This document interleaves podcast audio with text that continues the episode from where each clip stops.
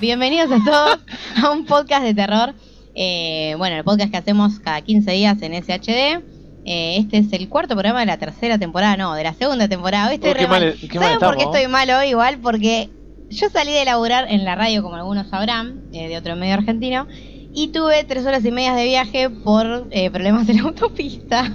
Así que estamos muy mal, pero vamos a dejar la intro Eh, porque me parece que es Clásico del espontáneo. centro, ¿viste? Bueno, el que habla es Anael. ¿Cómo andas, Anael? No, no, no, yo no estaba hablando. ¿Cómo que no estás Hola, hablando? ¿qué tal?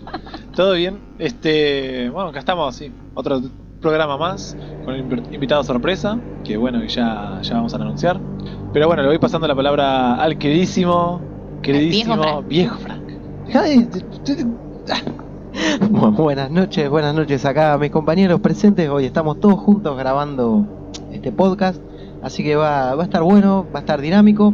Eh, y bueno, quiero saludar por supuesto a toda la audiencia que está del otro lado y decirle buenas noches, buenas tardes o buenos días, dependiendo de la hora, el lugar y el momento en que estén escuchando este hermoso y tenebroso podcast.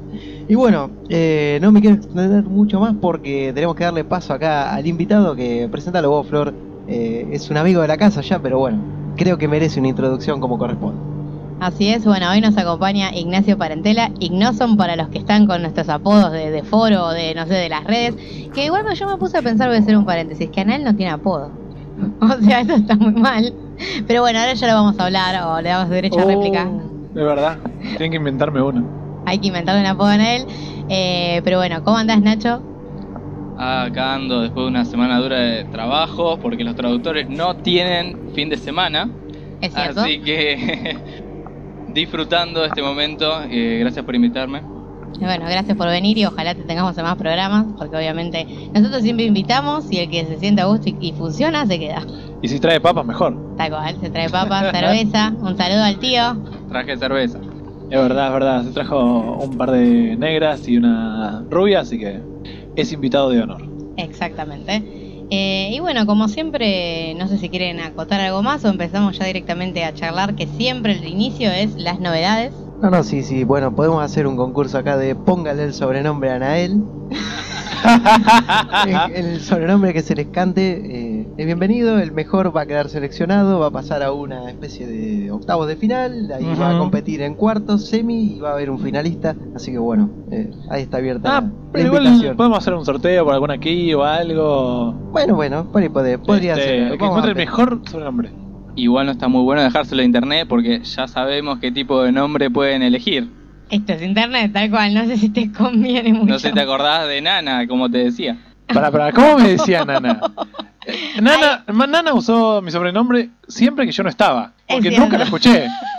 Ah, puede ser. Bueno, él no va a volver nunca más, así que lo puedo decir tranquilamente. Te decía el anal.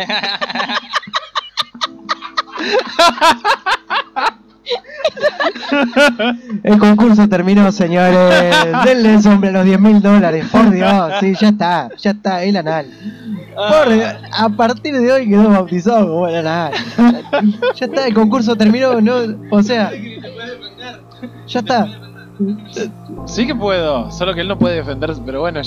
No, Está bien, creo que ya está. Quedó golpeado, quedó golpeado, knockout, knockout, señores, knockout. Ya te- te- terminó el concurso, terminó el concurso y bueno, Ah. pasemos, pasemos a lo importante después de este momento. Dios Ay, Dios. Este, nunca- este programa va a quedar para la historia. No, horror. nunca, nunca creí que iba a estar trabajando con una persona que le digan el anal. Esto, la verdad que no se me puede creer, pero bueno, gracias Nana, gracias por tanto, perdón por tan poco. Este, continuemos, por No, favor, sí, un poco no. de seriedad acá, eh, por Sigamos, favor. sigamos. No, sí, la verdad que este podcast va a quedar. Yo ya creo que, bueno, usted como muchos saben, el tío Erwin es el que edita esto, ya debe estar caído del suelo de la risa editando esto. Eh, lamentablemente no lo tenemos presente, pero ya va a volver, para mí ya va a volver. Eh, bueno, como les decía, bueno, intentando poniéndonos un poco serios, eh, queríamos arrancar hablando de eh, este juego Hellblade, que se lanza justamente esta semana, que es lo nuevo de Ninja Theory, eh, una desarrolladora independiente, o sea, son desarrolladores indies, pero que siempre estuvieron apadrinados por Sony o por empresas bastante grandes y ahora se lanzan a hacer su primer eh, juego indie AAA. O sea, ¿cómo es esto? Hellblade es un juego que tiene la plata de- y la tecnología de un juego AAA, pero lo lanzan independientemente y básicamente se están como arriesgando a ver si vende o no. O sea, se están tirando la pileta en el mercado porque es un juego muy, o sea, muy de su estilo, como narrativo, eh, también muy psicológico, lo están haciendo con total libertad creativa. Eh, le metieron un montón de plata encima, se nota en los trailers. Pero lo están, eh, bueno, la apuesta del juego es una aventura de 6 horas, que se sabe que en el mercado AAA mucho así juegos de 6 horas no hay. Y por eso lo van a vender a 30 dólares. O sea, es un juego, se están arriesgando. Ey, para 6 horas es arriesgado. 30 dólares, ¿eh? Es un poquito arriesgado. Es que, claro, Ojo, igual la experiencia puede ser fantástica.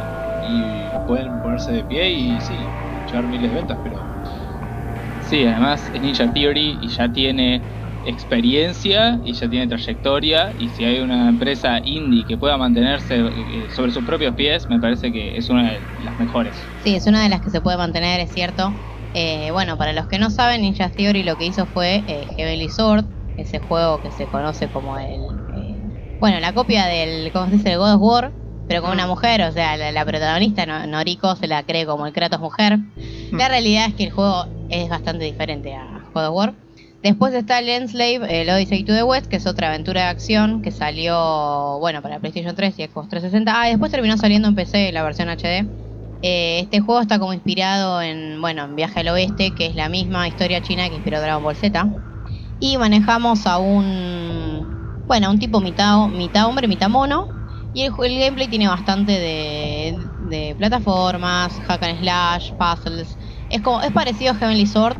Tiene menos hack and slash porque Heavenly Sword tiene momentos que, hay que decirlo, tiene algunas mecánicas parecidas a God of War. Pero Tenía un poco más de movilidad, o sea, tenía varias habilidades. El hombre mono, imagínense que se movía rápido, saltaba, tenía eh, un deslizador eh, magnético o algo así. sí, es cierto, había eh, partes... Que me hacía acordar más a juegos como Jack and Daxter. Era O una-. Un formato de ese estilo. Jack and Daxter y a mí me hizo acordar mucho al Beyond Good and Evil también. O sea, tiene ese estilo de acción-aventura, pero más aventura que acción. Sí, eh, son juegos que ya no se ven casi para nada. Sí, sí. Eh, y bueno, Heavenly Sword también me parece que fue in- interesante o importante en su momento, destacó en su momento por eso, porque no era el típico hack hack and slash, o sea, en ese momento uno tenía Devil May Cry o tenía God of War y otros muchos hack and slash. Bueno, Bayonetta salió después, pero la generación de la Play 3 tuvo un montón de hack and slash. Sí, y copias baratas de esos géneros como Sí. Genji. Claro, bueno, Genji, sí, me acuerdo de Genji. Eh, bueno, después estaba Ninja Gaiden. Como que Hack and Slash sobraba y Heavenly Sword lo que tenía era eh, justamente más secuencias de... Bueno, eso es lo que hay que aclarar. Tanto Heavenly Sword como Enslave, los dos tienen dos personajes jugables. O sea, como que medio que alternás el gameplay y la idea es cooperar con la IA. Casi que algunos hablan de lo que hay en Ninja Theory como muy parecido a lo que hizo eh, el Team Ico con eh, Ico justamente. Porque uno se siente que el personaje secundario no es un cero a la izquierda como, no sé, eh, a ver, déjenme pensar. Bueno, en Resident Evil 4 es el clásico. Los personajes en Heavenly Sword y en Enslave, personaje secundario, es un personaje que coopera y que es necesario en casi todas las partes del gameplay. Por ejemplo, bueno, en, en Sword la, la coprotagonista es la hermana de Noriko y los niveles con ella no son de hack and slash, sino que son como más de táctica y de puzzles y de plataformas. Es como que variaban el gameplay con eso los tipos. Eh, en Enslave es parecido, porque vos con la chica me acuerdo que le dabas, que hackeabas, no me acuerdo cómo era. Sí, hackeaba y tenía otra función. Tenías un botón con el que le pedías ayuda. Ahí está, sí. O sea, ah, claro, porque ella hackeaba las distintas terminales y vos eras el que hacía la fuerza bruta. O sea, básicamente ella era como el cerebro y la guía en algunas partes y vos eras la fuerza bruta. Eh, Nada de estereotipos, ¿no? Nada de estereotipos. No, favor. bueno, estereotipo hay seguro. O sea, la realidad. Es como que es irreal que no haya estereotipo. Eh, y bueno, el otro gran juego de Ninja Theory, que es el que, que yo creo que es el que lo llevó a la fama, entre comillas, es eh, Cry, la remake, el Sí. reboot, eh, DMC. Que bueno, muchos fue como, ay no, este no es mi Dante, que juego de mierda. Pero la verdad que resultó ser un juego bueno. Sí, yo era uno de esos que no les tenía fe, la verdad, al principio, por el cambio radical, no solo en el personaje, sino en toda la narrativa. Pero lo juego igual el juego, y si bien eh, le había cambiado cosas muy básicas eh, de la mecánica de los Devil May Cry anteriores, el juego me terminó pareciendo muy divertido y de los mejores de la saga. O sea, comparándolo en especial con los primeros dos Devil May Cry, les pasa el trapo para mí totalmente. Eh, si bien el último es más fácil, eh, que es algo que muchos fanáticos de Devil May Cry apreciaban de los juegos, es que sean difíciles y que te hagan sudar. Eh, la verdad que eso es un niche muy pequeño. Sí, sí, es cierto. Y además, eh, o sea, cuando salió DMC, por ejemplo, ya había salido Bayonetta, que eso, eso o sea, es un hack and slash, para los que no saben, del creador del primer May Cry, o sea, del creador de la saga. Y básicamente Bayonetta ya había medio que aplastado a la saga de Devil May Cry y no podían seguir con lo mismo. Tenían que ir con algo nuevo. Sí, tuvieron que cambiar un poco. Y eso se ve más que nada eh, para mí en términos de gameplay, en la movilidad de Dante, que te permite hacer muchas más... eh, se siente mucho más dinámico el personaje. Si vos jugás los primeros tres, eh, el salto de Dante es vertical puramente, no tiene nada de distancia horizontal. Y acá le agregaron un dash aéreo, salto horizontal, un montón de armas que Claro, cambiar en el momento, como en el de Bayonetta 4, también, que era lo que estaba bueno. Eh, la movilidad de los ganchos de agarre, de traer a los enemigos o acercarte, eso fue un- una gran adición porque muchas veces te pasaban los Devil May Cry anteriores que por ahí quedabas medio lejos del enemigo y la única forma de acercarte era con el sablazo a distancia y terminaba siendo muy repetitivo. Eh, así que supieron ver dónde estaban las falencias de los juegos anteriores y mejoraron esos temas específicamente. Y la narrativa. Claro, la narrativa, bueno, particularmente lo que tenía Heavenly Sword es que si bien eh, como hack and slash no era muy profundo, tenía mucho de esas mecánicas de atraer al enemigo y tenía algunos niveles que a uno lo hacían sentir capaz muy poderoso, pero que vos agarrabas las cadenas y como que te ponías en un modo furia, porque la historia es que vos básicamente podés blandir la espada que se llama, o sea, eh, la espada celestial, la Heavenly Sword, y al final, casi al final del juego la terminás como poseyendo, o sea, es tuya, y luchás contra un ejército y los barres, pero ese nivel es como que es, es, es un nivel creo que inolvidable de cualquiera que lo juegue porque te sentís súper poderoso mal. Eh, sí, es el nivel fruta para directamente. Claro, es que Poder o sea, disfrutarlo, ¿no? Sí, sí, lo, a lo que yo quiero llegar es que tanto DM DMC como Enslave o el Heavenly Sword tienen capaz o minijuegos o niveles que se des- desprenden totalmente de lo que uno venía jugando y que le ayudan a dar variedad o que son interesantes. Con el DMC lo que tenía de interesante para mí eh, también eran los jefes. Más allá de que poner el primero sí, esto pe- pegar con cuadrado y nada más, pero no deja de ser un tutorial. Pero el resto como que tiene su mecánica, mal o bien, son interesantes. Los otros cuatro jefes, sí. Esa fue la crítica principal de los fans eh, a ese juego en particular. Que mm, los Devil May Cry anteriores tenían un jefe cada dos o tres sí, había más niveles. cantidad, y eh, terminaban siendo como 10 jefes. Y el último tuvo cuatro. El tema es que sí, fueron cuatro que eran narrativamente eh, relevantes. Exactamente, sí, sí. Eh, lo mismo pasaba en Heavenly Sword, que, bueno, vos tenés que ir matando a los generales del ejército contrario, digamos. Y de hecho yo creo que el diseño de nivel de jefes de Heavenly Sword es mejor que el de Devil May Cry, más allá de que la mecánica es más simple en Heavenly Sword y hay momentos en los que terminás apretando QTs, que igual son momentos más narrativos que de gameplay en sí. Eh, varía mucho de un jefe a otro, como que hay algunos que, no sé, está el típico jefe que te lanza enemigos, pero hay otro que se copia, se va teletransportando, como que varía mucho el gameplay en sí de uno a otro y tardás un ratito en darte cuenta que tienes que hacer. Sí, sí, los que había estaban bien hechos, como todo el juego. Los Sí, juegos sí. de Ninja Theory tienen calidad. En, en líneas generales tienen calidad. Eh, capaz el, el que más se puede bardear en términos de gameplay es el Enslave.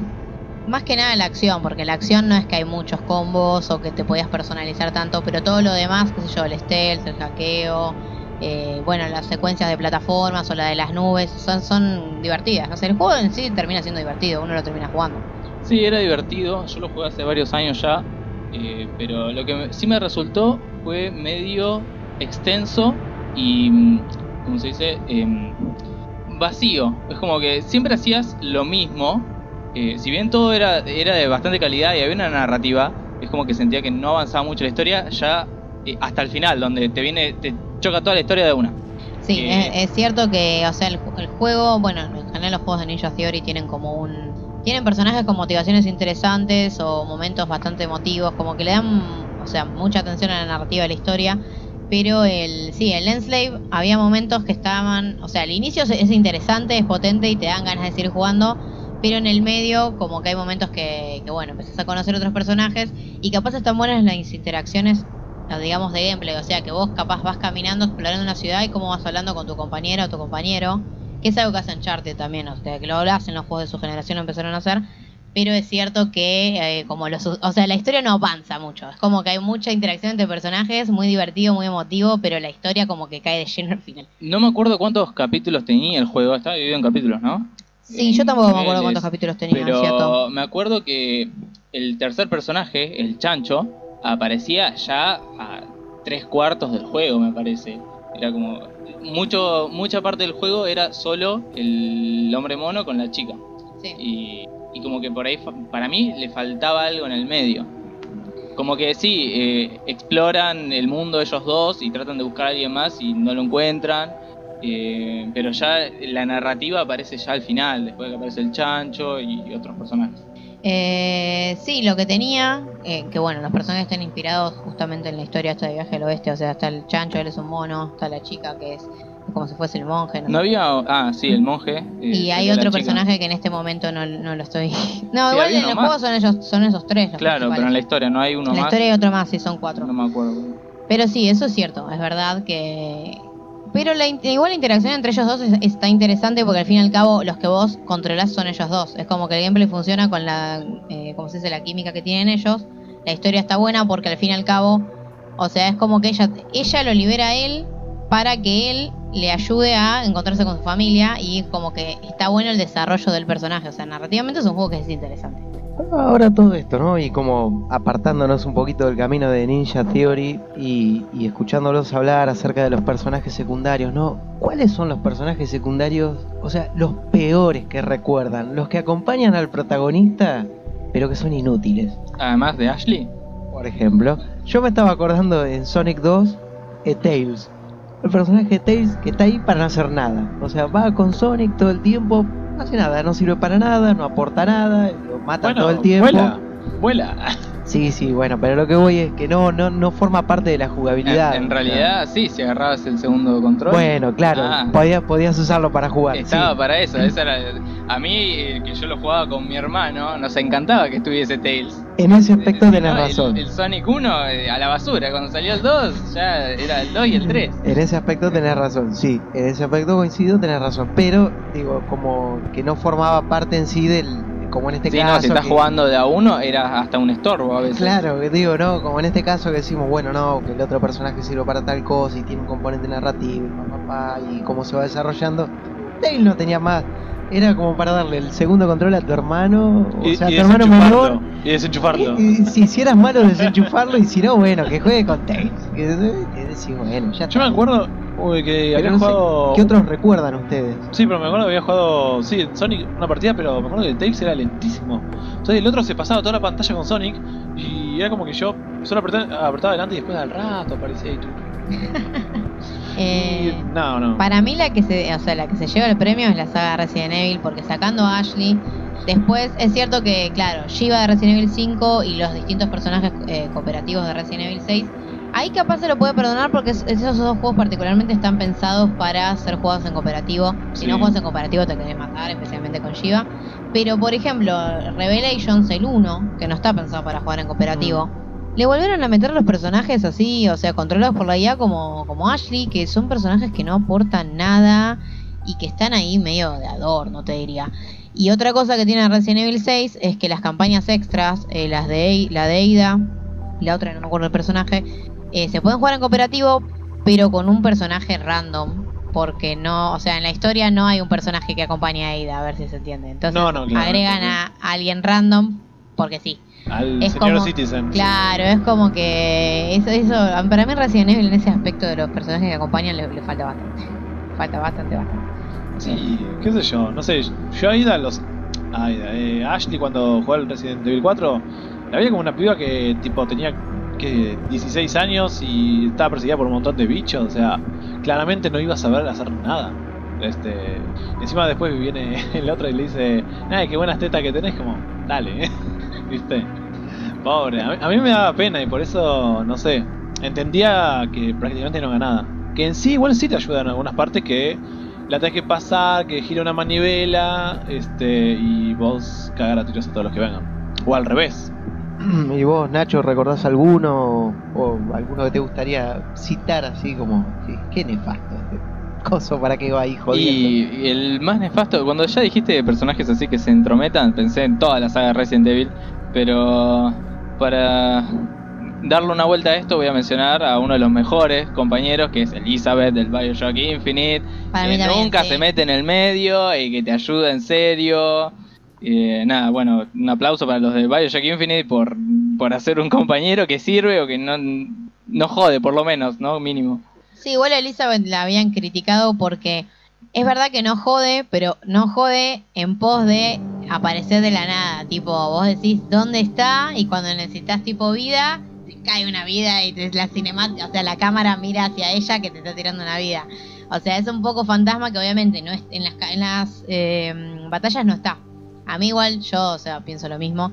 Tanto Elizabeth como, bueno, Ellie de Last of Us también. O sea, son personajes que están ahí y que te ayudan, sirven para algo. Pero me parece que igual el último tiempo como que la industria empezó a, a Sí, no mejor la IA. Sí, no se ve mucho tan personajes malos controlados por la IA. Sí, Salvo en juegos malos. sí, que también me acuerdo de algunos soldados en la campaña de Call of Duty 2, creo que era.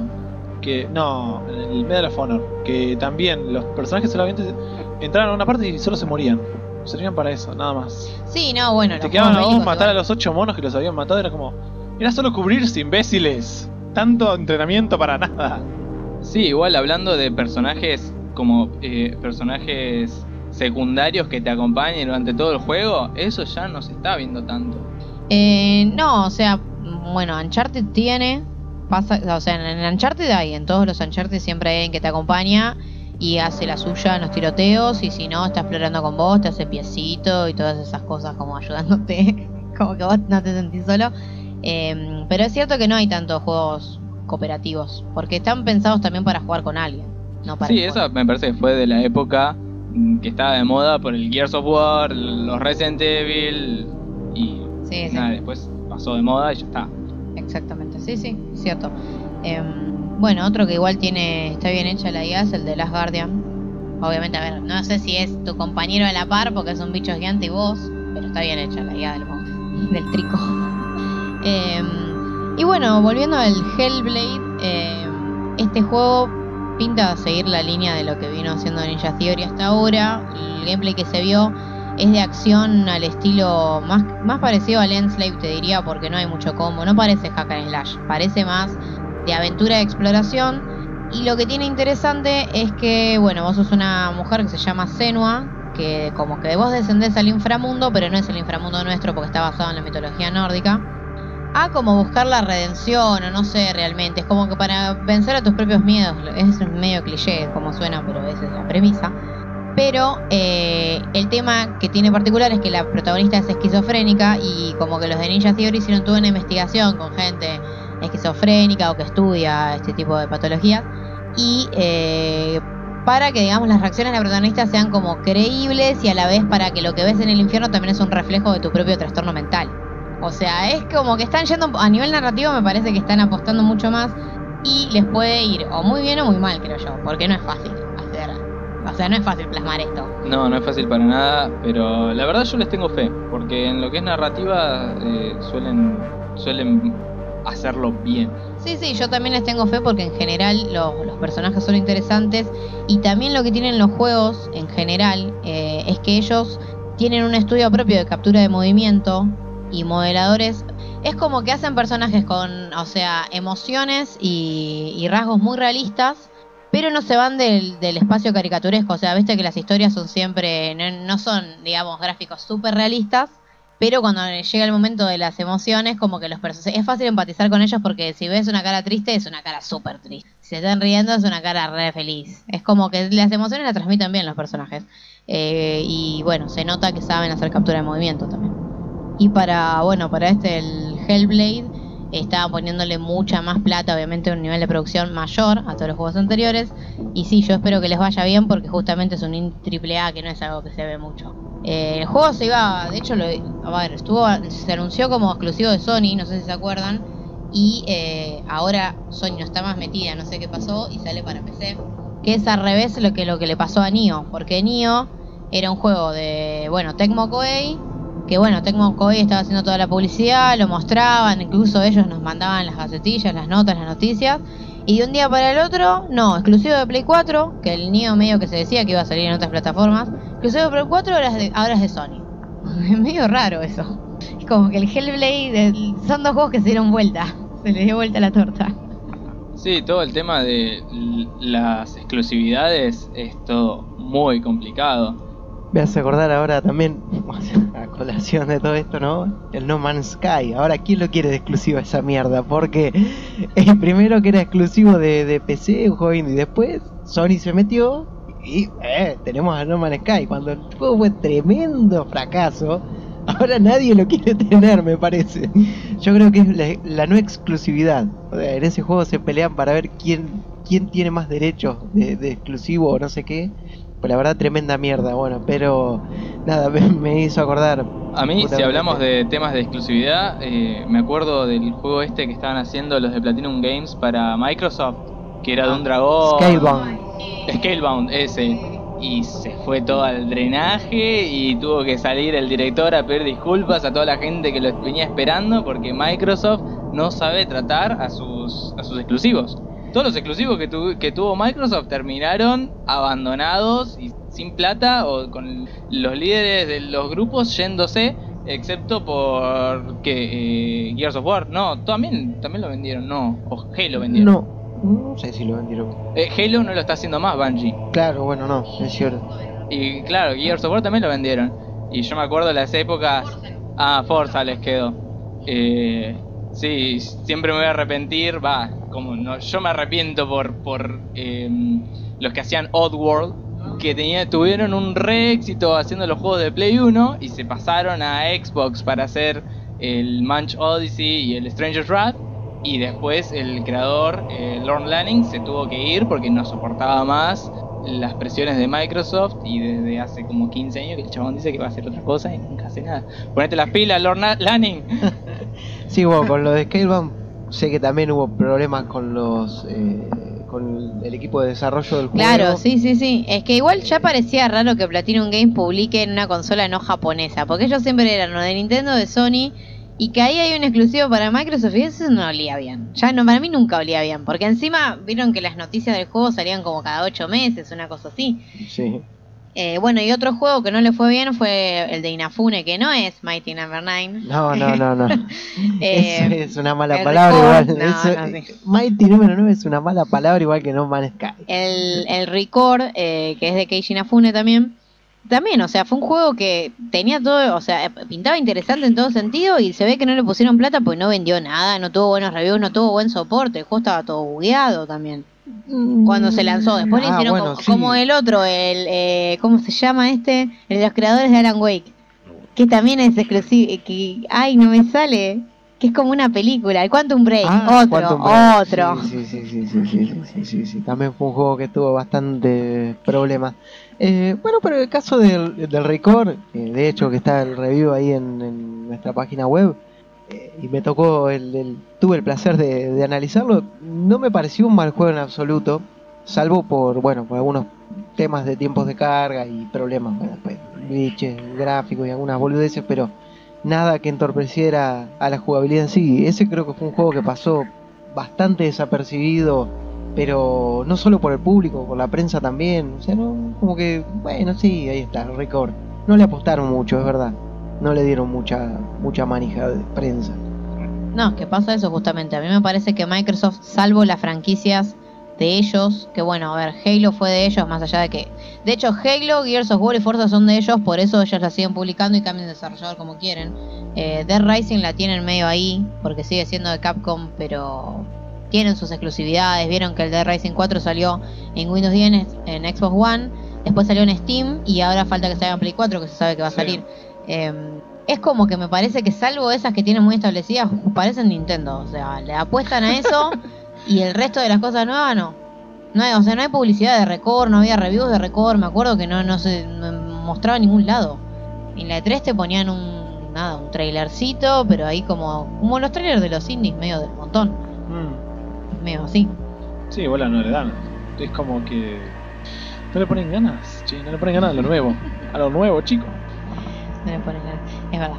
Es verdad que no le ponen ganas. Bueno, no, no le ponen nada de la inno- ganas a la innovación para mí. Eh, Sí, es como que, eh, claro, actúan de forma muy conservadora en el mercado porque saben, o sea, que sus franquicias pueden Sí, no, ir bien, ellos entonces- pues, con su público venden igual.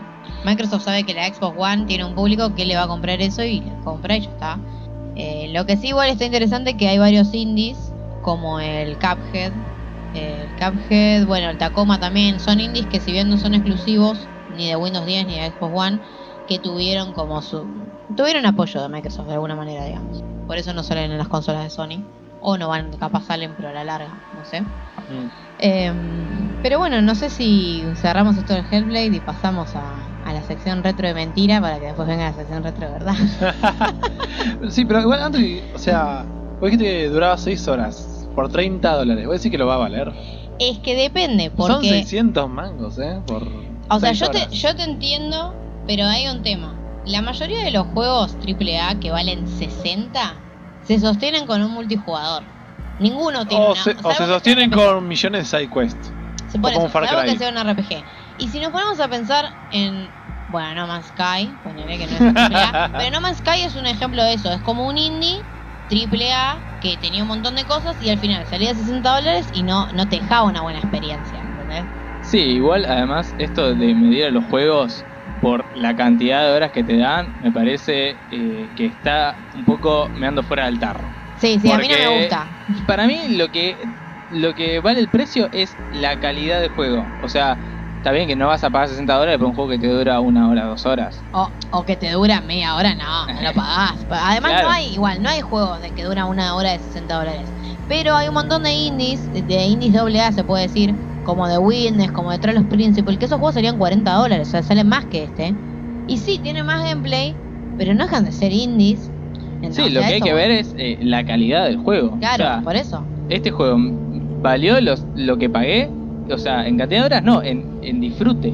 Claro, porque eso sí, sí. Porque hay juegos que, qué sé yo, eh, sin ir más lejos, qué sé yo, el DMC no es un juego que dure mucho. Los juegos Heavenly, perdón, de Ninja Theory en general duran 10 horas, 12 como mucho. El DMC debe ser el más largo que tienen igual. Eh, sacando eso, que sí, igual tienen rejugabilidad, tienen extras. Capaz Hellblade tiene eso, yo no lo sé todavía. Ellos dijeron que la campaña, la historia principal va a durar 6 horas. Eh, o sea, dentro de todo no me parece no me parece tan poco, porque además ellos te dicen 6 horas y capaz no son 6, capaz son 8, capaz son 4. Habrá que ver. Llegan a ser 4, o sea que. No, eh, si ellos eh, hubieran vendido el Heavenly Sword y el Enslaved y el DMC por 30 dólares, todos esos juegos valían los 30 dólares y más, me parece. Claro, bueno, pero ahí también está el tema, por ejemplo, con Nintendo y el Zelda Breath of the Wild. Mm. El juego puedes terminarlo, no sé, hay speedrun de nada, que duran poquitísimo tiempo. Y, vos Sí. decís, y, y el juego te sale capaz que 60 dólares, qué sé yo, no sé cuánto está ahora el Zelda. Pero digo, se supone que es un juego que te puede durar o un montón Mm. o te puede durar, no sé, media hora. No sé cuánto es, es el récord que tiene ahora el speedrun.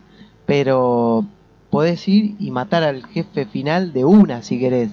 Entonces vos decís, bueno, y voy a pagar 60 dólares para qué? Para jugar media hora y ya terminar el juego.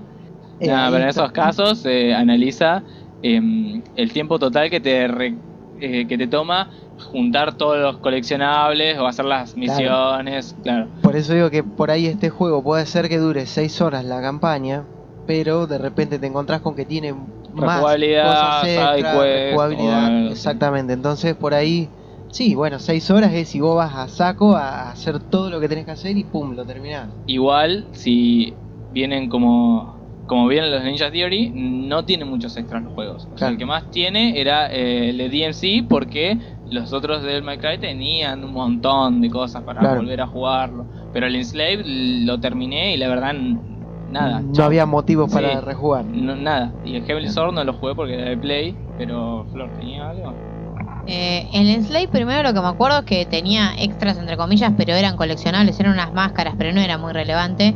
Y el Heavenly Sword, eh, casi que te diría lo mismo también. O sea, no, esos dos sí no, no tienen mucha rejugabilidad. No son juegos. con- Igual podrían haber cambiado para Sí. el nuevo juego. Sí, sí, puede ser que hayan cambiado porque, bueno, Devil May Cry tiene un montón de extras. Eh, bueno, tiene las salas de desafío, todo eso, lo que tienen todos los Devil May Cry. Sí, y tampoco eh, sé cómo es el, el que hicieron para Disney, que ni lo mencionamos, ¿no? Ah, Pero- Disney Infinity, sí, bueno, eh, trabajaron en el Disney Infinity, ese que se juega con los muñecos. Donde la verdad que yo nunca entendí cómo se juega eso.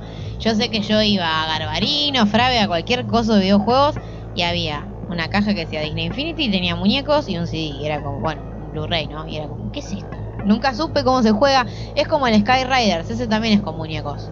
Hay juegos que son con muñecos, no sé, que puedo estar quedando como un ignorante, pero No, no, sé es si que mucha gente sabe. No somos la audiencia Claro, no somos objetivo la audiencia. es para de estos nenes juegos, estos sí. juegos, me parece. Sí, sí. Eh, capaz es como los amigos de Nintendo y no sabemos. Va, se me ocurre que puedes llegar a ser parecido a eso. Puede ser que pongas el muñeco y jugás con el personaje ese Claro. en el juego y es la única manera de desbloquearlo. Algo. Porque yo sé que vos te compras, además, o sea, vos te, co- te puedes bajar el juego digital y comprarte los muñecos que vos querés. Porque el bundle viene con los cuatro principales de Disney, pero después hay bundles de muñecos. Por eso debe ser que jugás con, con los muñecos esos. Eh, no sé. Debe haber gente que nos está escuchando y capaz sabe. Sí, pero no está es- pensando que somos unos Sí, boludos, puede pero ser. estamos especulando. Puede ser, no, capaz de gente con hijos, capaz, no sé, yo no juego eso, así que ni idea. Desconozco totalmente, exactamente. Acá jugamos cosas más turbias. Claro, jugamos otras cosas. Sí. Eh, bueno, ya que dije hijos, podemos pasar al juego que sigue, que es un juego tiernito, pero, pero viene la cortina. Ya que dijiste, no, no, no, y aparte, ya que dijiste turbio, también Sí. es un juego bastante turbio. Sí, sí, sí, ¿eh? sí. Así que bueno, tiremos, tiramos la cortina acá o la tiramos en el Eh, segundo bloque. Y Porque esta tema- es la falsa. Claro, es, es así. Nosotros, como siempre, tenemos la zona retro acá, tantos programas, pero a veces hacemos medio trampa, como esa vez que hablamos del Thimbleweed Park, en la zona retro, porque no es retro, pero parece. Bueno, y queríamos hablar del Fidel Dungeon Rescue en esta zona retro falsa del primer bloque, porque es estilo retro el juego, en el pixel art, y también, eh, a ver, apuesta a una dificultad que a mí me parece que es para jugadores que les gustan los retro. Totalmente. Em, pero bueno, no sé si ustedes lo estuvieron viendo, yo lo jugué. Yo también lo estuve jugando. Ah, ¿eh? bien, bien. Sí, sí, sí, sí, sí. Le estuve dedicando unas cuantas horitas al Fidel y la verdad que encontré que es un juego bastante adictivo, bastante hijo de su madre también, porque es eh, te hace calentar, porque a veces es difícil. Es un juego difícil, es un juego de- con cierto un nivel de dificultad eh, el estilo retro, pero muy bueno. La verdad que me encantó. Sí, yo también lo jugué. Bueno, le voy a pasar a que hable a Nacho, porque yo sé que Nacho terminó todo. Yo no, todavía no pude. Yo terminé el primer run y sé que hay extras, pero no lo saqué. Sí. eh, lo bajé hace un par de días. Eh, lo pensaba comprar. Dije, ah, 9 dólares. Re bien. Lo voy a probar eh, pirata para ver cómo es. Y, y después me lo compro. Lo terminé pirata en 3 horas. Claro, y, sí, fue como, bueno, sí, sí. el juego vale para mí, vale los 9 dólares. Y espero eh, comprarlo pronto. porque sé que hay un par de niveles secretos que no jugué. así que a- algo me queda, algo me queda. Pero no, dentro de todo me pareció a mí bastante fácil. No sé si es que se me dan los puzzles, pero me lo limé en tres horas. Eh, le di derecho y la verdad que cuando se, te- se me- se terminó dije, ¿ya está? Y de, hecho empecé a jugar los niveles los niveles más difíciles porque una vez que lo terminas puedes eh, desbloquear el modo difícil que entras por un camino alternativo, o sea, la pantalla de inicio es un nivel, es como el nivel 1 y hay un portal normal eh, que mm, los bloqueas cuando terminas el juego. Yo vi el portal y me metí y no me di cuenta que era la pantalla de inicio de nuevo. Así que seguí todo el juego como si como si el modo difícil fuera parte del juego y aún así cuando lo terminé dije, ya está. me parece son 32 niveles y los los pasé uno atrás del otro constantemente. Me encantó el juego. eh, un diseño fenomenal. eh, la música me, me pareció muy eh. Al punto. Es lo que necesita, ni más ni menos. eh, perfecto. Eh, las mecánicas muy entretenidas. Eso de que puedas volver para atrás todos los movimientos que haces. Hace que puedas buscar la forma eficiente de una manera increíble. Como no te dejan otros juegos de puzzles. Y, la presión del tiempo también está, eh, está al punto para hacer que no te hagas el piola y quieras pasar todo el- con la máxima cantidad de puntos todo el tiempo. Pero no, posta que se me hizo bastante fácil. Me faltan los niveles secretos nada más. No, no, yo la verdad que a mí me pareció una putada, digo, no lo puede ser que no pueda terminar esto, porque mirá que lo jugué, le dediqué unas cuantas horas y me pasaba eso, claro, quizás es como que lo pensaba tanto y tenés, es cierto, el factor tiempo que te empieza a joder Y una vez que moriste, al principio de nuevo, onda, no hay vuelta atrás. Que te agarra el fantasmita ese que te viene sí, del persiguiendo. fantasmita me pareció fenomenal. Es buenísimo, sí, Eh, pero digo, ¡no! Y cuando te viene el fantasma ese y tenés Sí, que no, ahí empezar a ya te, correr ahí, te desesperás. te desespera. Pará, pará, pará, explícale lo de fantasmita porque estoy mareado. Es así, cuando vos perdés en el juego, en lugar de morir al toque, el, el fantasma te persigue. O sea, aparece un fantasma desde el inicio del nivel y vas siguiendo todo el camino que dejaste. No sé si viste cómo es eh, Fidel, que mientras te vas moviendo dejas una correa. Que Sí, la son- correa del perro. Sí, que mm, por la que no puedes volver a pasar encima. Vos si ya pasaste por un bloque, no puedes volver a pasar encima, a menos que sea volviendo hacia atrás, en cuyo caso eh, volvés el tiempo eh, un bloque. El juego se maneja de bloque por bloque, cada vez que matas a un enemigo perdés algo de vida, eh, va, generalmente, y si usas un ítem o algo y volvés para atrás, lo recuperás. Así que podés volver hasta el principio del nivel y es como si recién hubieras empezado. El tema es que si vos morís o se te acaba el tiempo, aparece un fantasma en el inicio del nivel y vas siguiendo todo el recorrido que hiciste vos hasta alcanzarte en el lugar donde estás parado actualmente. Si te alcanza, game over. Si, vos llegas a terminar el nivel antes de que te toque, pasate el nivel y seguís jugando. Claro. Eh, no, bueno, para explicar Fidel a los que no lo conocen, es un juego que, o sea, es un puzzle crawler, o sea, tiene elementos de puzzle, pero también elementos de dungeon crawler. Se juega, eh, bueno, los niveles son como un tablero eh, y, y avanzás, sos- Fidel es un perrito, eh, como bien dijo Nacho, moviéndote, o sea, te moves, tenés el tablero, vos empezás en una salida y tenés que llegar a la otra salida, o sea, tenés que encontrar el camino en ese tablero para llegar a la otra punta. En general, encontrar el camino es bastante fácil. Lo que tiene el juego es que te motiva o te obliga, si se quiere, a encontrar la mejor salida porque vos empezás a necesitar experiencia para eh, ser más fuerte en los niveles posteriores y para pasar algunos niveles. Y la experiencia la obtenés matando enemigos. Entonces, bueno, uno empieza un nivel, eh, la pantalla de inicio es un nivel, como bien dijo Nacho, eh, que eso es, es divertido. Sí, está muy bien pensado porque te enseña varias mecánicas. Claro, sí, sí, sí, es verdad. Pero bueno, ya el segundo nivel, que es el primer nivel, digamos, posta, eh, hay enemigos, hay, eh, bueno, botiquines y hay también eh, tesoros o otras trampas. Y vos tenés que empezar a mover el perrito casilla por casilla. Siempre podés volver para atrás si sentís que te equivocaste o hay un mejor camino eh, para ir. Em, pero tenés que tener en cuenta que una vez que morís, obviamente no es que podés deshacer la muerte, sino que aparece ese fantasmita y te empieza a perseguir por la correa, la cual no te puedes cruzar. O sea, la correa como que va generando un camino físico, básicamente, y vos no lo puedes atravesar. Es como, oh no, acá está mi correa, no puedo. Em, y sí, a mí me ha pasado. A mí lo que me pasó igual con el juego, que morí bastante, no por no darme cuenta, sino porque yo siento que es un juego que es más apto para tablets. ¿No les parece que es más para táctil? Porque yo, o sea, yo capaz de apurada, empiezo a mover y digo, ah, tengo que ir para acá. Y toco mal, porque no miro, toco con las flechas mal. Y me como un bicho y se murió, digo, ay, no. Eh, o sea, eso me pasa a mí, yo de No sé desesperada. si eso con, una, con un táctil se soluciona. Porque pero yo soy. a A mí, se me da a mí medio los malo táctiles se me dan táctil bien. para ser preciso. Pero es un juego para tener paciencia. Sí, sí. Es, un juego para, pensar, porque la, eh, si bien cuando morís tenés una oportunidad de pasar el nivel, la idea es que no te mueras. Sí, sí, la idea es no morir. y si vos lo venís pensando bien, es como un juego de ajedrez bien jugado. Que si vos sabés dónde te movés y te morís. Entonces si lo pensás, no, si te tomás el tiempo para ver, uy, no me quedan vidas, si me como a este enemigo, me muero. Ahí ya te da la posibilidad de volver varios pasos y decir, bueno, lo voy a repensar todo. Sí, a mí lo, lo que me pasaba es eso. Yo capaz de ansiosa, porque soy más, soy ansiosa cuando juego, eh, decía, ah, ya entendí el mapita o ya entendí el camino. Y capaz me volvía para atrás y entre que enfilaba para otro lado, contaba mal lo cuadrado y me moría. Era como, no. O sea, es un juego que, claro, que también, o sea, desafía la paciencia, el cerebro, porque los reflejos vienen de ese lado también. Es como que tenés que, calcular un poco.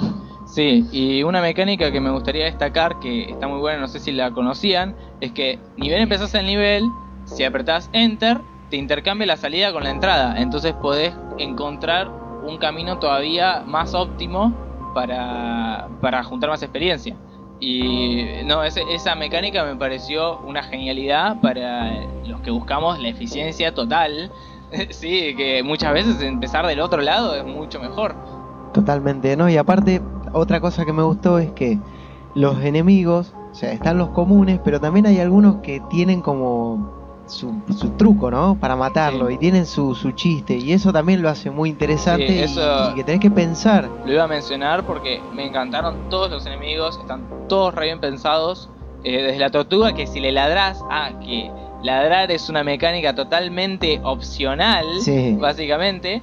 eh, pero si la descubrís y descubrís que le puedes ladrar a la tortuga para que se dé vuelta y exponga su punto débil justo en el lugar donde querés. Porque la tortuga siempre tiene uno de los cuatro lados por donde la puedes comer, tiene su punto débil. Y si vos le ladrás, te mira a vos y le queda el punto débil del otro lado. Entonces le podés ladrar y darle la vuelta y matarla sin que te dañe. Totalmente no, porque eso es cierto, lo del sonido también tiene que ver.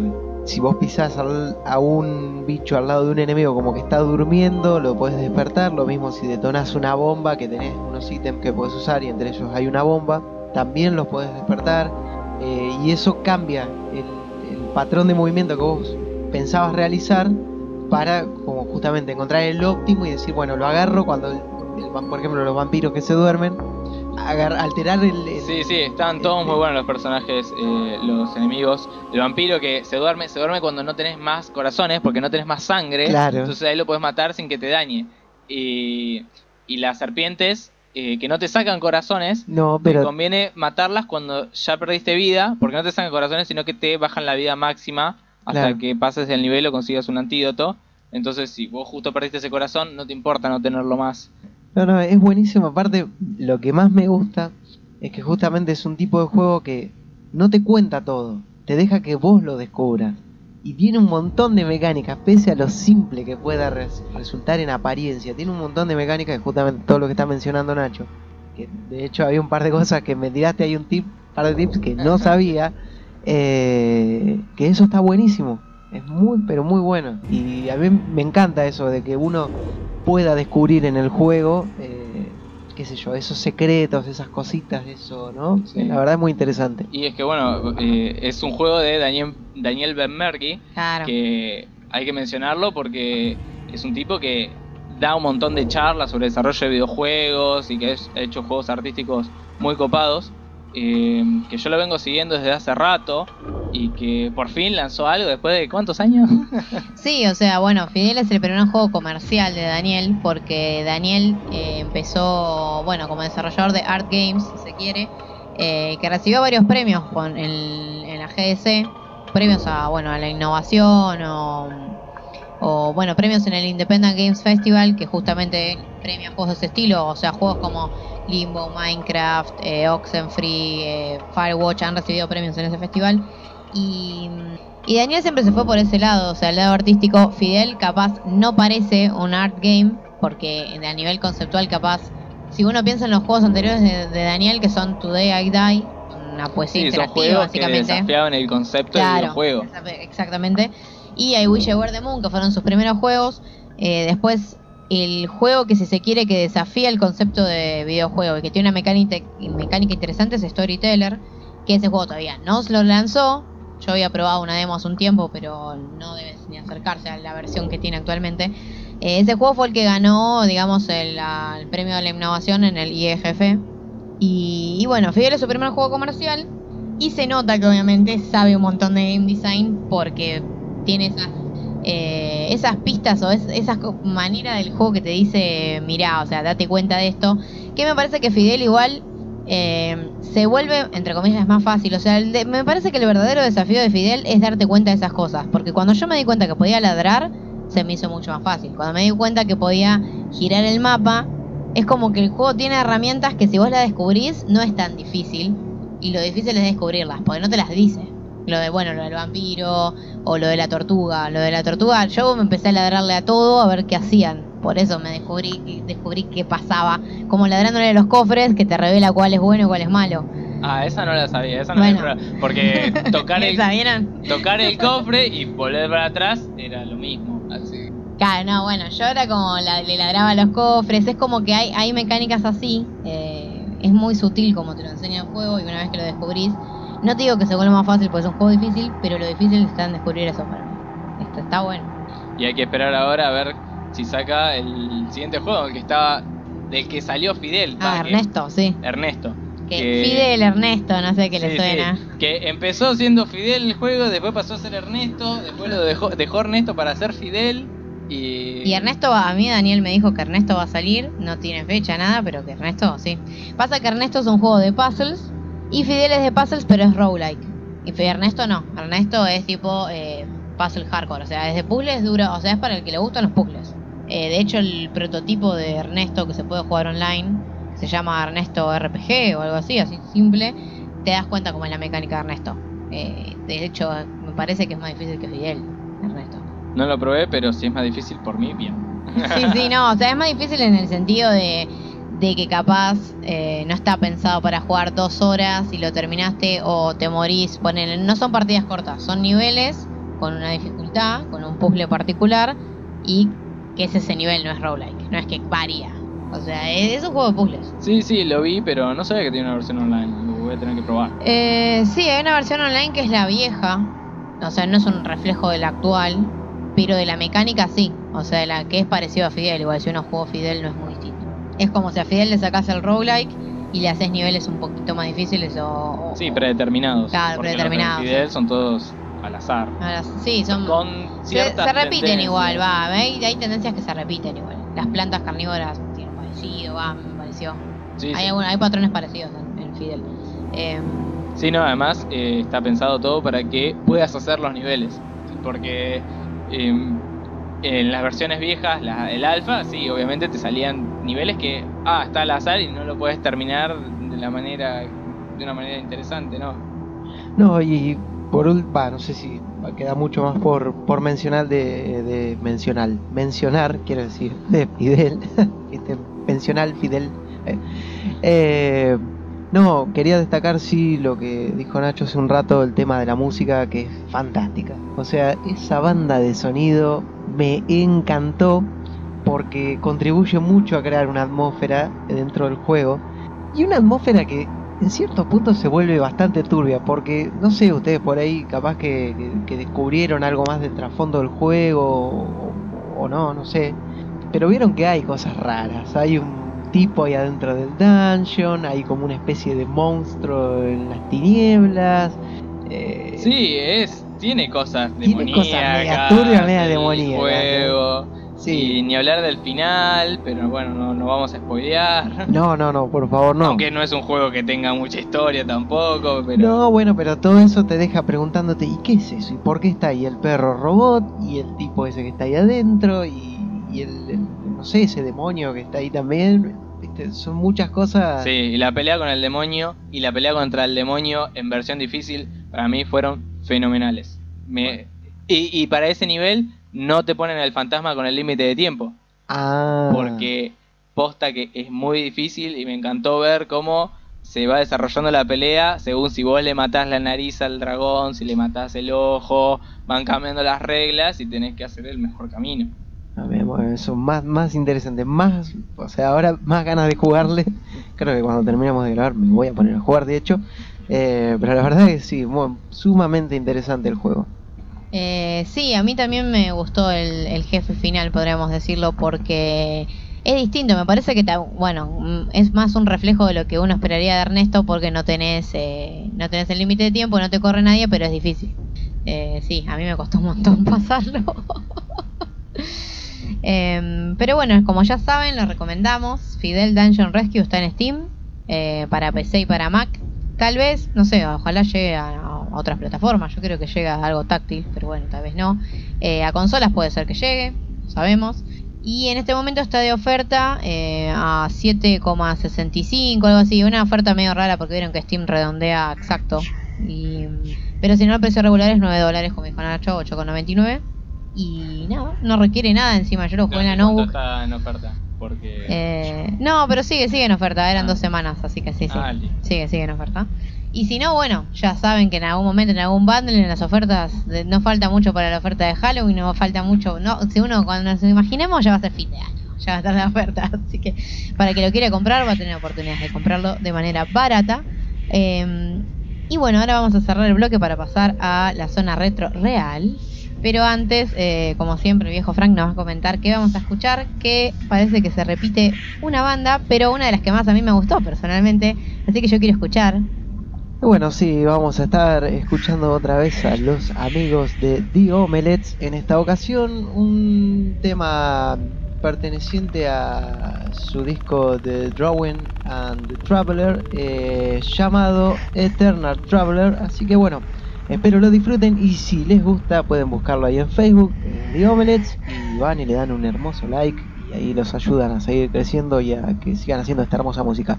Gente, nos vemos en un ratito, que disfruten del tema.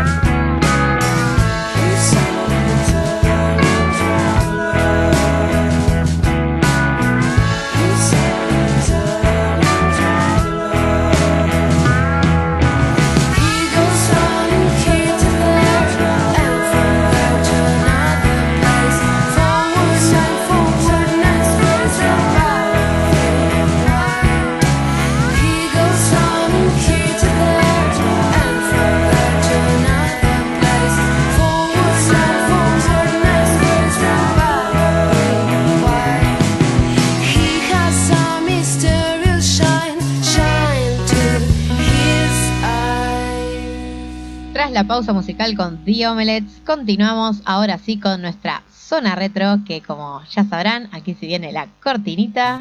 Son juegos dignos de un museo. Viejitos, oldies, antiguos, deciles como quieras. Rincón Retro SHD. Y bueno, muy bien, como la cortina dice en esta sección, como siempre tratamos, eh, hablamos de juegos viejitos, retros, pero de esos juegos que marcaron un antes y un después, que fueron buenos y que de algún modo, no sé, marcaron nuestra infancia, nuestra juventud. Eh, y bueno, en este turno Le toca al señor le toca- Anael. le toca al señor El Anal, no, porque acá ya no es más Anael, ya, ya te dije que no es más Anael. Yo no le voy a decir el anal. Esta sección va a estar a cargo de, del Anal, así que bueno, eh, le cedemos la palabra, maestro. A ver, ¿qué nos tiene para contar? ilustre. Ay, no me voy a olvidar más de esto. bueno, bueno, bueno. Ok. Olvidando toda esta cosa anecdótica, pero volviendo a lo que es anecdótico. Este. mm, Bueno, yo me encontraba, digamos, pensando de qué hablar en este podcast hoy. Era como, no se me ocurría nada, no se me ocurría nada. Este. Y también no teníamos nada para esta sección. Y me acordé que hacía muchos años, o sea, 8, 9 más o menos, o sea, por ahí. Este, yo le perdí a mi abuelo la computadora para jugar un juego así educativo llamado Sammy la Casa de la Ciencia. Eso que era un juego argentino que venía con una revista. No Ah, sé si era ¿Qué es argentino. Pero era divertido, realmente era, era divertido. Pero bueno, pero entre todo eso y además un otro juego que me, siempre me voy a acordar mucho, que era un juego de esquiar sobre nieve, que si... capaz lo conocen, sí que sí. El Ski Free, sí. Que básicamente si te salías del camino venía el Yeti y te devoraba y era... Oh, sí, o cuando te cuando terminabas también era un hijo de mil putas. Pero si sostenías la Z, iba más rápido y lo podía y podías escapar del jet indefinidamente. Yo no, no sabía esa, pero Nunca sí me escapé. igual. Me escapé de dos Yeti y el tercero me comió. Porque, digamos, zigzagueando llegué a esquivar. Sí, no mucha gente sabe lo de la Z. Va, creo que era la Z. Era una de las teclas del teclado, así como nunca la vas a tocar por accidente, pero te hacía ir más rápido. Sí, es que básicamente era un juego que se manejaba con el mouse, entonces no ibas a ponerte a tocar teclas para saberlo. Pero sí. Bueno, y si bien ese juego me acuerdo que era bastante escalofriante, eh, no era tanto como un juego de, de disparos al cual yo había jugado muy muy poco. Este. Que me ponía a jugar y moría casi instantáneamente y no entendía nada, pero me llamaba muchísimo la atención. Lo dejé y recién hasta el día de hoy me puse a buscarlo. Y bueno, y casualmente me encontré con el Heretic, que bueno, este no era exactamente ese, pero básicamente es el primero. Heretic es eh, un juego creado por la ¿cómo se llama? Por la compañía más bien distribuido por la compañía de John Romero, este la querida ID Software y creado por Raven Software. Este, que bueno, básicamente apenas salió Doom, este todo el mundo dijo, hey, Doom funcionó, vamos a hacer Dooms, pero que no sean Doom. O sea, Claro, no, y además yo más o menos en ese momento que me acuerdo que había, o sea, salió Doom, obviamente empezaron los clones de Doom, lo- pero exacto. también al toque arrancaron con Quake, que era de la propia ID Software, entonces También. era como todo, o sea, ellos mismos estaban produciendo cosas basadas en Doom. Sí, obviamente. Bueno, eso no es, no es raro hasta el día de hoy que copien sus propias fórmulas. Pero bueno, así como qué sé yo, como que salieron 800 clones de Mario y 800 clones de, no sé, de Sonic y tal. Salieron clones de Doom. Y este justo era uno de ellos, eh, llamado Heretic. Lo cual era muy, era muy gracioso encontrar un juego que se que sea así como hereje en el- la computadora de mi abuelo que era bastante católico. Era como un poquito raro. Pero bueno, supongo que vendría con el sistema operativo. En fin, Heretic es un juego que este es muy similar al Doom. Este, básicamente está plagado de demonios y criaturas que matar. La diferencia radica en que en vez de ser un, digamos, se puede decir que es- Doom es cyberpunk, por así decirlo. Es en Marte, Doom. Eh, Cyberpunk Sí, no, pero espacial, eh, ¿no? es, es ciencia ficción, o sea, Ciencia Doom ficción, es ciencia eso. ficción tenebrosa, ponele, Exacto. y el, bueno, Heretic no. El Heretic no, es claramente medieval a, a juro, sí, exactamente. Y bueno, qué sé yo, en vez de una pistola tenés una varita, este, en vez de, no sé- Claro, es que yo me acuerdo que yo lo, lo jugué más de chica y como que hacía la diferencia en eso, que era como el Doom con magia, porque vos no tenías un, bueno, un F- FG No, una o escopeta, sí, sí. una escopeta o una en, vez, láser. en vez de una escopeta tenés una ballesta igual, es como la variante Claro, pero, medieval. pero las armas medievales. o Sí, sea, sí, sí. Pero bueno, la historia en sí no, veni- no venía descrita en el juego, venía supongo descrita en un manual aparte, el cual yo nunca vi, pero bueno, pero leyendo la historia trata de como que es totalmente cliché, es como es la clásica historia de venganza porque destruyeron a tu pueblo.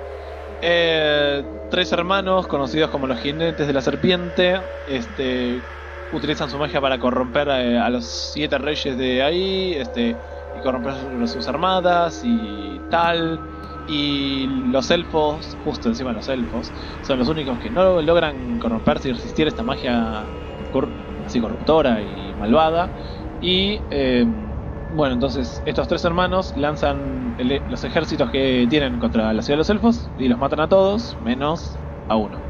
Y este decide, bueno, este, ya que no tengo nada que hacer, este, vamos a matar al más débil de los hermanos. Justo se le ocurre matar al más débil. Y bueno, nada, directamente esa sería toda la historia. Te ponen ahí en el medio de la ciudad plagada de demonios, este, y vas encontrando diferentes, digamos, armas y secretos este, para ir avanzando. ¿Qué, qué tiene de diferente? Bueno, tenía de diferente, por ejemplo, que esto te podías eh, ir manejando el inventario. Es de los primeros FPS que podías ir este, manejando eso. Lo complicado era que cada vez eh, tenías que ir como cliqueando cada objeto que querías usar. Entonces estabas en medio de una batalla que era el 97% del tiempo. Porque es un juego muy frenético que no te Sí. da respiro.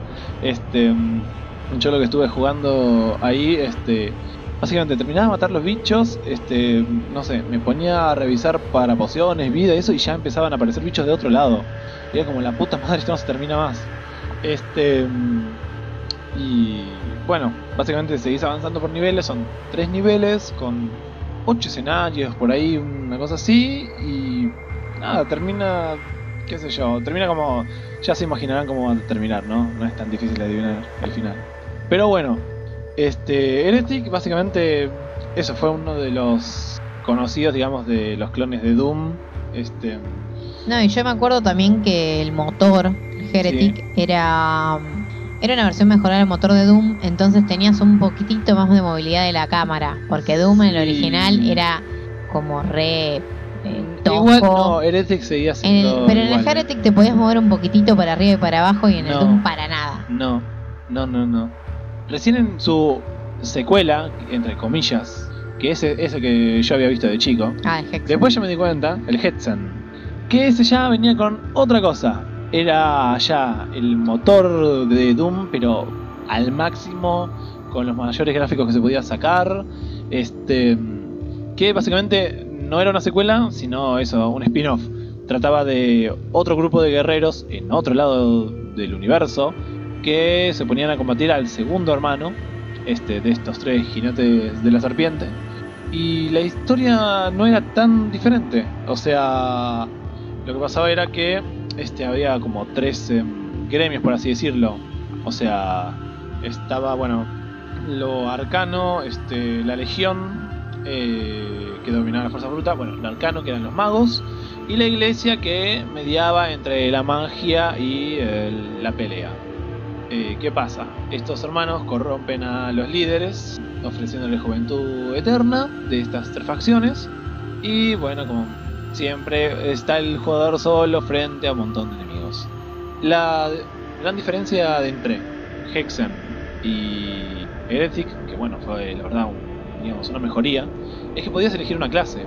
Podías ser un peleador que empezaba directamente con unos guantes para pelear, unos guantes así de hierro, unos guanteletes un clérigo, el cual, digamos, iba, podía, digamos, era melee, también tenía una masa, pero podía lanzar algunos hechizos. O el clásico mago que empieza con una varita y va disparando, muy clásicamente. Eh, y bueno, y la diferencia es que, digamos, cada clase tenía armas diferentes. Este, y el arma, digamos, final de cada clase, no la conseguías así encontrándola. Tenías que ir consiguiendo pedazos. Ibas consiguiendo los pedazos y armándola y al final la podías obtener. Y justamente la del clérigo, curiosamente, era la más poderosa. Barría con una habitación de enemigos de un- dos golpes. Este, y la del guerrero también era una espada que tiraba bol- bola de fuego. Este, sí, porque sos guerrero, pero atacar a distancia siempre es más divertida. No sé. No, y además vos pensás que usaban un motor de un shooter. Entonces Sí. era como que no les quedaba otra. Sí, sí, sí. Bueno, Y además pensá que la perspectiva de ese tipo de juegos, así en primera persona en esa época con esos gráficos, hacía muy difícil medir la distancia contra los enemigos. Entonces tenías armas melee, eh, se te complicaba bastante la percepción de profundidad. Con lo que tires bola de fuego y... De hecho, la espada no se puede usar cuerpo a cuerpo si no es con un parche. ¿qué? La espada esa no se puede usar cuerpo a cuerpo si no es con un parche. Chan, eso no lo sabía. La espada solamente sirve para atacar a distancia. Justamente creo que es por lo que por lo que acaba de acotar Nacho, Mira, que ahí debe ser difícil, eh, o sea, ¿cómo detectas los impactos, el alcance que tiene el arma? Y Eh, todo eso? ¿Sabes qué? O sea, jugando, porque estuve jugando un buen rato, o sea, realmente en ese juego sentí mejor, digamos, la percepción de golpes a melee que, por ejemplo, en Morrowind, de, lo- de, de los Scrolls, que ahí no. Es, es curioso, pero me voy a explicar. Cuando vos impactabas en un enemigo porque lo tenías pegado, se escuchaba un golpe muy seco y salía sangre. Que es algo que en Morrowind no pasaba. Igual digamos que de los Elder Scrolls ninguno se caracteriza por el realismo de los golpes Sí. melee. De hecho, el melee de Skyrim es un horror, es la cosa más pedorra, vamos a decirlo así. O sea, a mí siempre me molestó lo poco realista y lo poco, no sé si intuitivo, la, la reacción, o sea, Sí, sí, es como que cliqueas a ver cuántos golpes le puedes meter en la menor cantidad de tiempo. Es un DPS como Diablo incluso. Claro. O sea, si lo comparás en ese sentido.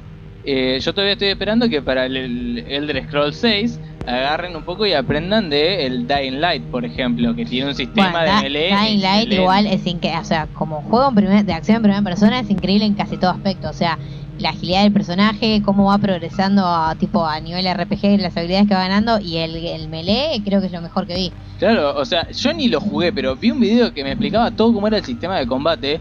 Te das cuenta que tiene un realismo, un hecho de que, eh, bueno, el golpe impacta y el arma te- se te frena y, o, o sea, los enemigos reaccionan, todo, ¿no? Es como, bueno, a ver cuántos golpes le puedo meter en la menor cantidad de tiempo Claro. hasta que se muere y el que primero cae por la cantidad de golpes es el que pierde. Claro, es que a eso quería llegar yo, como que, que no me salía la palabra. Que los de Elder Scrolls no tienen feedback, entonces vos, o sea, el personaje no hace, eh, es, haces tum, tum, tum, tum, o Sí, sea, pegás sí. como un nabo eh, y eso es la misma posición y, y no es lo mismo, o sea, el, el Dying Light lo que tiene es que no es lo mismo que pegues en la cabeza, en el cuerpo, en, en el brazo, es como que reacciona distinto el enemigo y reacciona el cuerpo distinto, o sea, se nota que es distinto. Sí, no solo eso, los enemigos reaccionan si tenés un arma de fuego, Sí, levantan las sí, manos, sí, no se te acercan, a menos que vos te acerques como un pelotudo con el arma de fuego y ahí sí se animan a tratar de sacártela. Y si les pegas en las piernas se caen, si les pegas en las piernas se caen. Sí, yo me acuerdo que, bueno, ese sí yo lo jugué y se vuelve re difícil con el DLC. Y ahí con el DLC tenés que abusar de, de, de pegar a las piernas, de pasarlo por arriba con el auto. si tenés auto. Sí. Está bueno el juego, sí, es verdad. Eh, no, volviendo al Exen, a mí lo que, me, lo que sí me gustaba de ese es que como tenía clases, fomentaba la rejugabilidad, que no era algo Sí. muy visto porque el Doom era un juego lineal. Y era el y mismo personaje. claro, o sea, el Heretic lo mismo. sí. Y en cambio este, teniendo las clases, que más allá de que no deja de ser un shooter, Pero la jugada. variaba, claro, sí. variaba lo suficiente como que para ese momento debe haber sido muy copado, yo creo. Sí, ya sí, se nota sí. Que, que había una diferencia entre el mago, el clérigo. Eh, o sea, el mago era como lo más parecido, digamos. Era, claro, más shooter y los, o- las otras dos clases eran como más melee. Entonces tenías que ir como, no sé, calculando un poco más. Al principio se parecían, después ya no. Este. Pero sí, estaba mucho más bueno que, no sé, que el, el Heretic. O sea, realmente la mejora, sobre todo de gráficos, es impresionante. eh, porque el, del Heretic al Exen se nota realmente cómo lo mejoraron. Y también el tema este que dicen, o sea, hablando de, de Elder Scrolls, eh, un poco, por ejemplo, se notaba cuando vos pegas un golpe fuerte con un mazo, o sea, hacías realmente retroceder al enemigo. Ahí sí, pero es verdad que sí, si empezás a navajear a alguien, no, se va a quedar de la misma manera todo el tiempo. Igual antes de que me linchen, eh, los Elder Scrolls me parecen muy buenos juegos, pero podrían ser más realistas en el combate melee y los haría para mí eh, juegos de 10, que para mí son juegos de 8 y medio más o menos. Para mí son de 9, pero bueno, está bien. Ca- ca- y medio, 9, que Es mu- tampoco hay mucha diferencia. Muy parecido, sí, ocho y medio, nueve. Eh, para mí es de 9, porque la verdad Eh, es... a, a mí, o sea, Oblivion es una cosa, Sky- o sea, yo Skyrim no lo, no lo, ¿cómo se dice? No me lo banco mucho, no sé si, no lo respeto como otra gente. Para mí Skyrim se te dan muchas horas de juego, pero cuando te pones a pensar lo que estás jugando decís, es no da. Y Oblivion sí, Oblivion tiene sidequests interesantes, tiene algunos ambientes copados. Algo que decíamos hoy con Frank era que hoy eh, que mucha gente eh, banca Skyrim simplemente porque empezó a jugar el de los Scrolls con Skyrim. Es verdad. Puede ser. Yo no jugué Skyrim, jugué el Oblivion y lo que iba a decir justamente es que sí, las misiones secundarias del Oblivion son excelentes. Es el motivo por el, jugar, por el que jugar el juego. La, misi- la misión principal te la podés saltear tranquilamente y jugar solo las secundarias que la vas a pasar re bien. Sí, sí, es cierto. Eh, bueno, Sí. algo parecido a- también a Fallout 3 comparándolo con el 4, por ejemplo. Sí, O sea, la diferencia es esa, es que Fallout 3 tiene un ambiente, personajes, psycho más interesante que Fallout 4. Fallout 4 rellenaron con el, el crafteo este de tu, el- de tu shelter Sí, y, y no es lo mismo. Qué basura, Dios mío. No, va, no sé, yo no veo que sea divertido desmantelar todo un poblado solamente para poder hacerte una mesa de crafteo. No, es que en realidad ese tipo de gameplays a mí lo que me pasa, yo juego bastante el Fallout 4 porque se te van horas farmeando esas cosas, pero cuando te das cuenta que capaz no estás haciendo algo interesante, o cuando ya querés conocer más el mundo, ahí te das cuenta que no, no, no es tan rico como el anterior. claro, claro. Fallout 3 era más interesante. Sí, además te pones a craftear y a farmear un montón de cosas y es como, chabón, tu hijo está cumpliendo años hoy. como está pasando tiempo, ¿viste? Claro. Vos supuestamente tendrías que estar desesperado por tu hijo. O sea, es la mecánica que nadie pidió para un Fallout. La verdad que fue algo que metieron porque está de moda, porque era, me parece todo un tema de esto de craftear y construir tu, tu chabola ahí y, y levantar Sí, es que- unas paredes y decir, "Pues, ¿para qué? Si ninguno de los Fallout anteriores tiene eso, no le hacía falta. ¿Qué carajo les hizo pensar? O sea, Y la ¿qué historia- mierda estaban pensando? Es para se- atraer los fans de Minecraft y de toda la, la Claro. van sarta de juego que salió después de Minecraft. Es la mecánica de moda y que bueno, tenían que meterse para atraer a la gente. Sí, Pero bueno, sí, no, no le pega. Los fanáticos que venimos del Fallout 1 tal es- exactamente. es- es- no, es un tiro en los huevos eso. Exactamente. Danos Wasteland, ya está. Como, Exactamente, listo. porque, porque después ahí está, ahí está. Wasteland 2 fue el Fallout 3 que todos quisimos. Sí. Y yo creo que eh, cuando ahora cuando salga el próximo Wasteland 3 va a ser el... ¿Ya está anunciado? Sí, sí, sí, sí, Ah, sí, no, sí. no enteré. Va a ser el, el, el Fallout 4 que, que también, que todos esperamos. O sea, no hay que darle mucha vuelta. a Sí, eso. además con la experiencia que ya juntó In Exile. In Exile lo hace, ¿no? Sí, sí, sí, sí, sí. Eh, sí. No, sí, nada, eso y con Brian Fargo ahí a la cabeza. Va a levantar. Esto, esto, como que Fallout 3 y Fallout 4. Sí, chicos, tienen todo Fallout en la basura. Piensen en el Wasteland 3 cuando salga. Totalmente. No, pero New Vegas está bueno, está bien que lo hace Obsidian, ¿no? Pero está bueno. Bueno, pero no me vas a comparar, lo hace Obsidian, hace Mal. otras cosas. Bueno, pero ustedes dicen, tiren Fallout a la basura, no, Vegas no lo tiren a la basura. Bueno, en los que vienen. Tienen a menos que los hagan Obsidian. Claro, Uh, tiren el 4 a la basura y los que vengan, es cierto, es cierto. Eh, pero bueno, si les parece ir cerrando lo de Heretic y Hexen para... Mira, me están curando. No, eh. no, no sé si queda más, más que nada yo que- porque quería...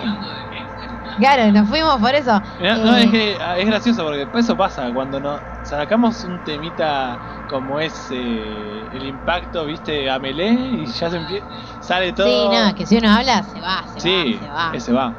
Este, bueno, no decir mucho más que eso, excepto que pueden conseguir los juegos en Steam, que Eso, estábamos claro. viendo eso, eh, que está el paquete completo a 10 dólares, son cuatro juegos, el Heretic y los Hexen más todas las expansiones. No, yo lo que estaba viendo es que si uno los compra individuales, porque en Steam también están, bueno, el. Hexen 2 y el, el otro Hexen, eh, es como que si uno los compra sale 5 dólares, pero si compras el pack de los 4 sale 10. O sea Sí, que lógicamente... Te estás tiene que- ahorrando 9.97 Sí, dólares. Sí, exactamente. Es lo que te Uno dice tiene Steam. que ir directamente o por el pack. Sí. Eh, y si no, están considerados abandonware, así que también pueden conseguirlo emulándolos, básicamente. Sí, o sea, si uno tiene ganas No de, es ilegal. bajárselos, no, no, por No eso, es de bajárselos, para abrir el DOS Box. Sí, bueno, también, gracias Nacho. Este, también eh, algo que recomiendo que no hagan es que está, digamos, hay un port del Heretic para Play Store. ¿Y por qué no recomiendo que lo bajen?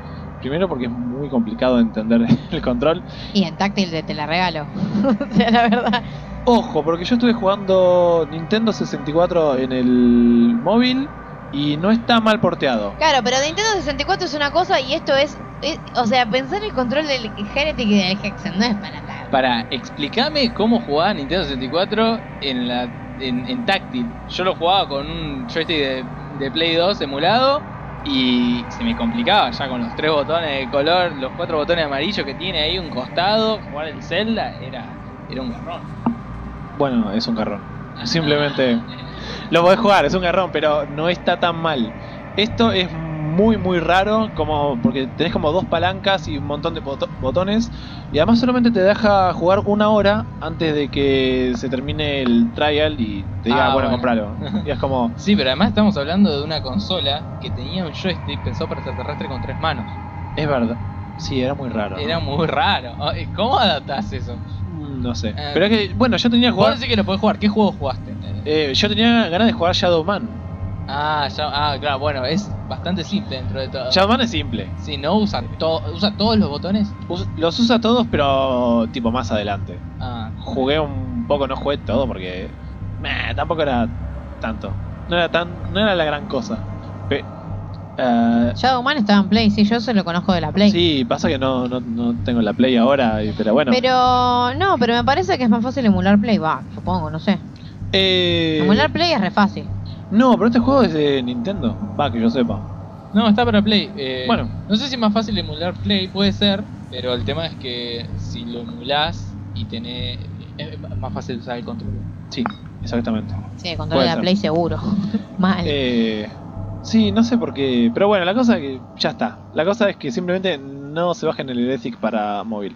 Búsquenlo en Abandonware, que es mucho. más Pensá fácil. que no había estándar en controles de videojuegos hasta que salió la Play 1 y puso los cuatro botones adelante, los cuatro botones arriba del L1, R1 Sí. y después, bueno, bueno, eh, Xbox lo copió y ahora tenemos el control de Steam, el de Xbox, el de Sí. Play, todos con el mismo formato de la Play 1, excepto Nintendo que, bueno, se quiere mandar las suyas, pero Nintendo que cada vez igual eh, tampoco se aleja tanto, por lo menos no como lo era con la Nintendo 64. Es verdad, verdad, verdad.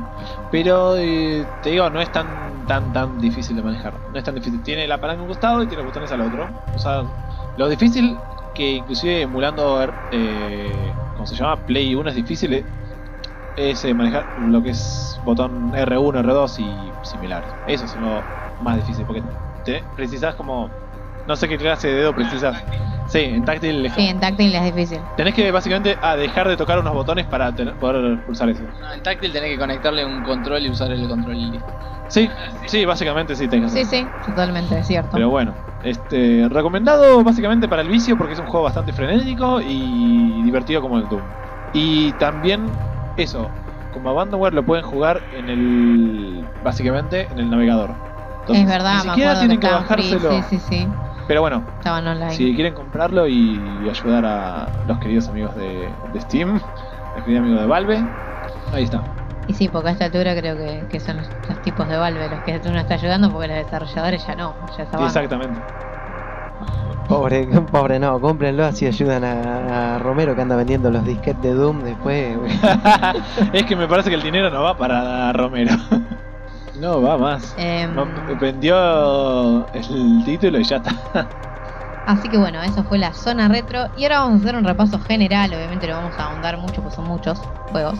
eh, de los mejores juegos de la primera mitad de 2017, o sea, los mejores juegos de terror o de horror o más o menos de ese estilo, medio siniestros, de la primera mitad de este año. Eh, y bueno, algunos, como de todos hablamos en el sitio, algunos tienen review, otros tienen gameplay en el canal, otros los hablamos en el podcast. Eh, y del primero que queremos comentar es uno que, que no es tan conocido, que es de los mismos creadores de Rhyme, que ese sí, ese fue un indie eh, que tuvo mucha repercusión por la relación que tiene. eh, Está ahí medio inspirado en Nico. Entonces, ah, el nuevo, el del zorrito y el Exactamente, sí, la relación que tienen los dos personajes principales, como que despertó mucha empatía, emoción en los jugadores. Eh, es el último juego de Tequila eh, Gameworks, pero antes de ese juego hicieron uno que se llama The Sexy Brutal, Que salió hace poco también. que también salió hace poco, exactamente. Ellos como que este año lanzaron dos juegos, The Sexy Brutal igual se nota que es un lanzamiento más pequeño, pero no menos interesante, está bueno. Eh, así que bueno, yo voy a dejar a Nacho que lo comente porque él lo jugó. Sí, lo jugué todo. Va, jugué un playthrough. No, sé, me, me faltaron todos los coleccionables y eso, pero em, la idea general eh, la capté. Eh, se trata de un personaje que está en una mansión y en esa mansión hay varios invitados a una fiesta. Están todos con máscaras tipo de festival, claro, de Venecia, todos disfrazados y se van muriendo uno a uno y lo que tiene el protagonista es el poder de eh, vivir varias veces el mismo día, a la eh, día de la marmota, sí, que es una es una técnica de narrativa que explora el tiempo que me parece muy interesante, que generalmente todos los juegos donde la- o juegos o obras donde la utilizan eh, suelen sacarle bien el jugo. Excepto la segunda temporada de Haruhi Suzumiya, donde el día se repite Ah, por sí, no. ocho capítulos. ¿Y qué hicieron? No, Yo- no, eso es una mierda. Está No, chido, no, ¿no? Lo que está bueno es cuando se dan cuenta de que está pasando. Tal cual. Y mm, eh, bueno, en este juego vos vas encontrando eh, de, a, de a uno todos los asesinatos que van sucediendo en la mansión y tenés que buscar la manera de evitarlos. Eh, uno no puede interactuar con ningún personaje vivo porque al parecer sos como un intruso en esa realidad y te, atacan unos fantasmas. Eh, es bastante extraño de describir porque no se termina de entender todo lo que está pasando, pero uno lo acepta y sigue jugando y trata de resolver los misterios. El primer asesinato es bastante simple, que, eh, en el cual alguien es asesinado por un mayordomo de la mansión, todos los asesinos son los mayordomos, esa es parte del misterio, es asesinado, con un rifle cargado. Uno puede ver que el mayordomo agarra el rifle cargado de una vitrina que había en una habitación, va y mata a uno de los invitados. Perdón, ¿no era Sherlock Holmes que decía que el mayordomo siempre es el asesino? Sí, es un cliché de, de la, la novela de misterio que el, ase- el asesino viene en Claro, igual acá había como 10 Sí, mayordomos. es, es que es una mansión 10. gigante, Sí. vos no sabés quién es el dueño y como que todos los invitados empiezan a morir. Claro. Y uno lo que tiene que hacer en ese puzzle eh, es llegar a la vitrina del arma antes que el mayordomo, sacarle la bala al rifle y dejar el rifle. Entonces cuando el tipo va a disparar, el arma está descargada y bueno, evitaste el primer asesinato. Y mm, tiene mecánicas interesantes de sigilo, como por ejemplo, eh, la mansión está dividida en las habitaciones y de una habitación a otra no te pueden ver, pero vos apretás un botón y podés escuchar los pasos o lo que están diciendo en las habitaciones de, eh, contiguas. Eso me pareció una mecánica bastante original y también me gustó mucho el tema de que te puedes acercar a una puerta y mirar por, el, por la cerradura para eh, ver qué está pasando sin que te descubran tampoco. Eh, el juego tiene puzzles interesantes, no es muy difícil y no es muy largo, pero eh, el final tiene, eh, twists al final. la historia me pareció entretenida, aunque está toda al final. y los personajes me parecieron memorables. Y el setting también es bastante interesante. Sí, está buena, a mí me gustó la ambientación, la banda sonora también es, es- o sea, es, es repetitiva, pero es como pegadiza, Sí, era está medio buena. repetitiva la, Sí, sí. la banda sonora. Y está bueno, o sea, tiene como sorpresas en el medio, o sea, los personajes son memorables porque sí, son todos, o sea, gente que va a este baile de máscaras, pero todos tienen como un secretito, hay como cosas que te dan risa o te sorprenden, es como, es llamativo el juego. Sí, el, el juego tiene algo que es interesante momento a momento. Como que cada nivel tiene su mecánica o su gracia. Cada vez que salvas a alguien te da un poder nuevo. em, cada situación es completamente diferente y todas llaman a que uses tu inteligencia y tu intelecto para poder eh, ser creativo a la hora de resolver los problemas. Así que te deja enganchado al borde del asiento mientras lo vas jugando. Exactamente. Eh, y bueno, este juego está disponible para PC y PlayStation 4 hace ya varios meses. Y eh, sí, lo recomendamos, obviamente, es un hecho. El que sí es uno que no va a hacer falta explicar mucho la mecánica porque es algo que ya vimos mucho, que es Conarium, que es un juego de terror en primera persona. Que bueno, hay muchos juegos de terror en primera persona, como sabrán. Pero eh, es una aventura narrativa, así que apuesta al estilo de Walking Simulator.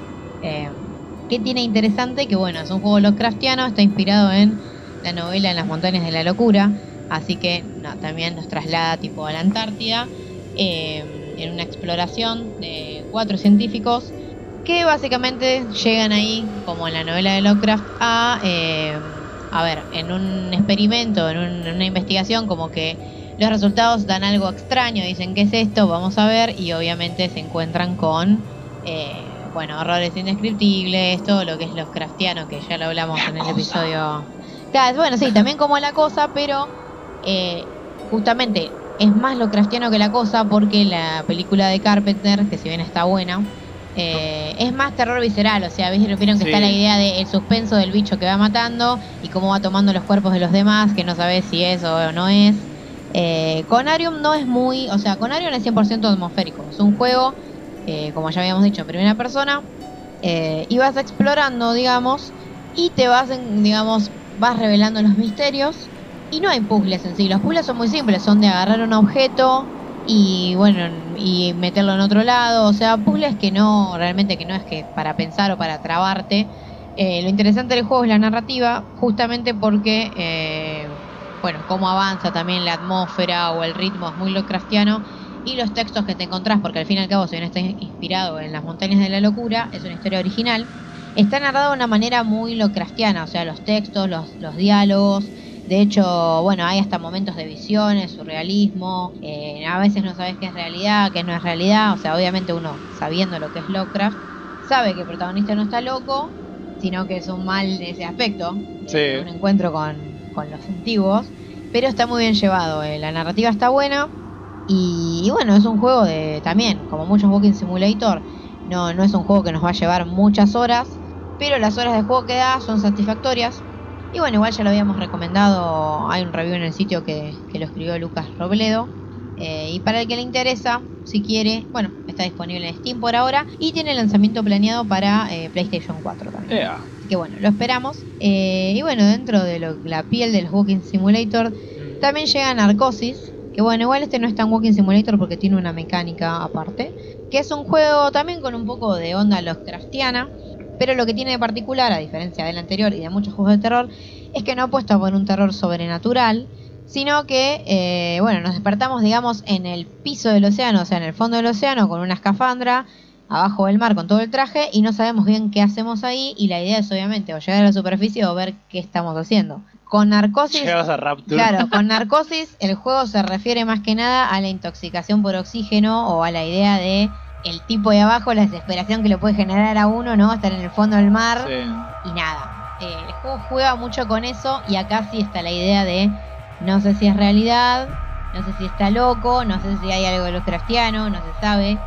Y el juego juega con eso. Hay partes también muy surrealistas. Tiene más jump scares que el, que el Conarium. El Conarium es muy juego, es muy terror atmosférico más que nada. El Narcosis no, el Narcosis tiene algunos jump scares. Y también tiene eh, un poco de parte del gameplay está relacionada con esta idea de controlar la presión o ir abajo del agua. Eh, nada, muy complejo igual. Yo el Narcosis, bueno, obviamente se lo ha comparado con Soma, porque Soma, el juego de Frictional Games, tiene algunas algunos momentos en los que estás debajo del agua y que realmente es bastante denso, bastante aplastante, bastante desesperante, porque te sentís como que te estás ahogando. Sí, sí, sí. Bueno, este título Narcosis está disponible para eh, PC, PlayStation 4 y Xbox One, así que para todos los gustos. Y en PC se puede jugar en realidad virtual, que la Ah. verdad eso estaría nada, a mí me hubiese encantado poder jugarlo en ese aspecto, porque es como les digo, es un juego muy envolvente, con una atmósfera bastante densa. Yo, yo creo que un jump scare en realidad virtual, pero te debe tirar de la silla. Ser terrible. Sí, o sea, sí, sí, sí, se intensifican los, los jump scares, pero para mí lo que más se disfruta igual en realidad virtual eh, es la atmósfera en sí, o sea, lo, lo envolvente que se vuelve más envolvente la atmósfera, como que te sentís más ahí adentro, pero si los jump scares no te dan miedo, con la realidad virtual no te van a dar miedo. No es que cambia, No, claro. no es que wow, o sea, ahora me lo creo, está atrás mío, no. Eh, lo que sí, igual hay muchos juegos de realidad virtual que están pensados para la realidad virtual, entonces tienen en cuenta esas cosas. Por ejemplo, que vos podés girar la cabeza y ver algo. Entonces, eh, bueno, yo había jugado uno que estaba para HTC Vive, que es el juego oficial de actividad paranormal. Que estás dentro de una casa, sucede lo de las películas, pero el juego te hace interacciones de realidad virtual, tipo darte vuelta, dejar algo, cosas que interactuar con tu cabeza. Eh, no sé Narcosis porque no lo juegue con, con realidad virtual. Calculo que no, porque el gameplay en PC es bastante straightforward, es todo para Sí. adelante. Es clásico. Eh, pero bueno, se sabe. eh, está bueno saber que está disponible para varias plataformas y que se puede jugar en realidad virtual. Es algo que, que siempre se agradece. Eh, bueno, otro juego que está bueno, que no... Este creo que hay do- un par de noticias en el sitio, pero no, no le hicimos review, tendría que escribirla. Ajá. Eh, Detention es un es una aventura gráfica de desplazamiento lateral al estilo de Clock Tower, de Cat Lady, claro, es ese estilo. Eh, es un juego taiwanés. eh, y lo que tiene interesante, eh, para relacionarlo medio con Narcosis, es que si bien, o sea, el terror taiwanés eh, es parecido... A mí me hizo acordar un poco al juego este, al Dreadout, que, que es uno que es... No es taiwanés, es... eh, no, no, no, es... eh, sí. Es de Asia, pero no es de un país que digamos que uno está acostumbrado. O sea, que no es ni coreano, ni japonés, ni chino, básicamente. Em, bueno, lo que tiene Detention es que está eh, inspirado, no inspirado, ambientado en la época de 1960, que allá en Taiwán había una dictadura y estaban bastante, digamos que eh, la derecha estaba básicamente ejerciendo un terrorismo de Estado y el juego, eh, bueno, está situado en una escuela, son alumnos de escuela que se tienen que quedar encerrados en la escuela porque hay como una amenaza nuclear. Entonces como que es la, eh, el punto de partida, claro, la premisa. Y después de eso, como que obviamente, bueno, la escuela está oscura porque, bueno, no hay luz, todas esas cosas que son como pensadas de una situación que puede ser real, pero de ahí deriva un terror más folclórico, más J-horror, ponerle más allá de que no es japonés, con fantasmas, con bichos de ese estilo.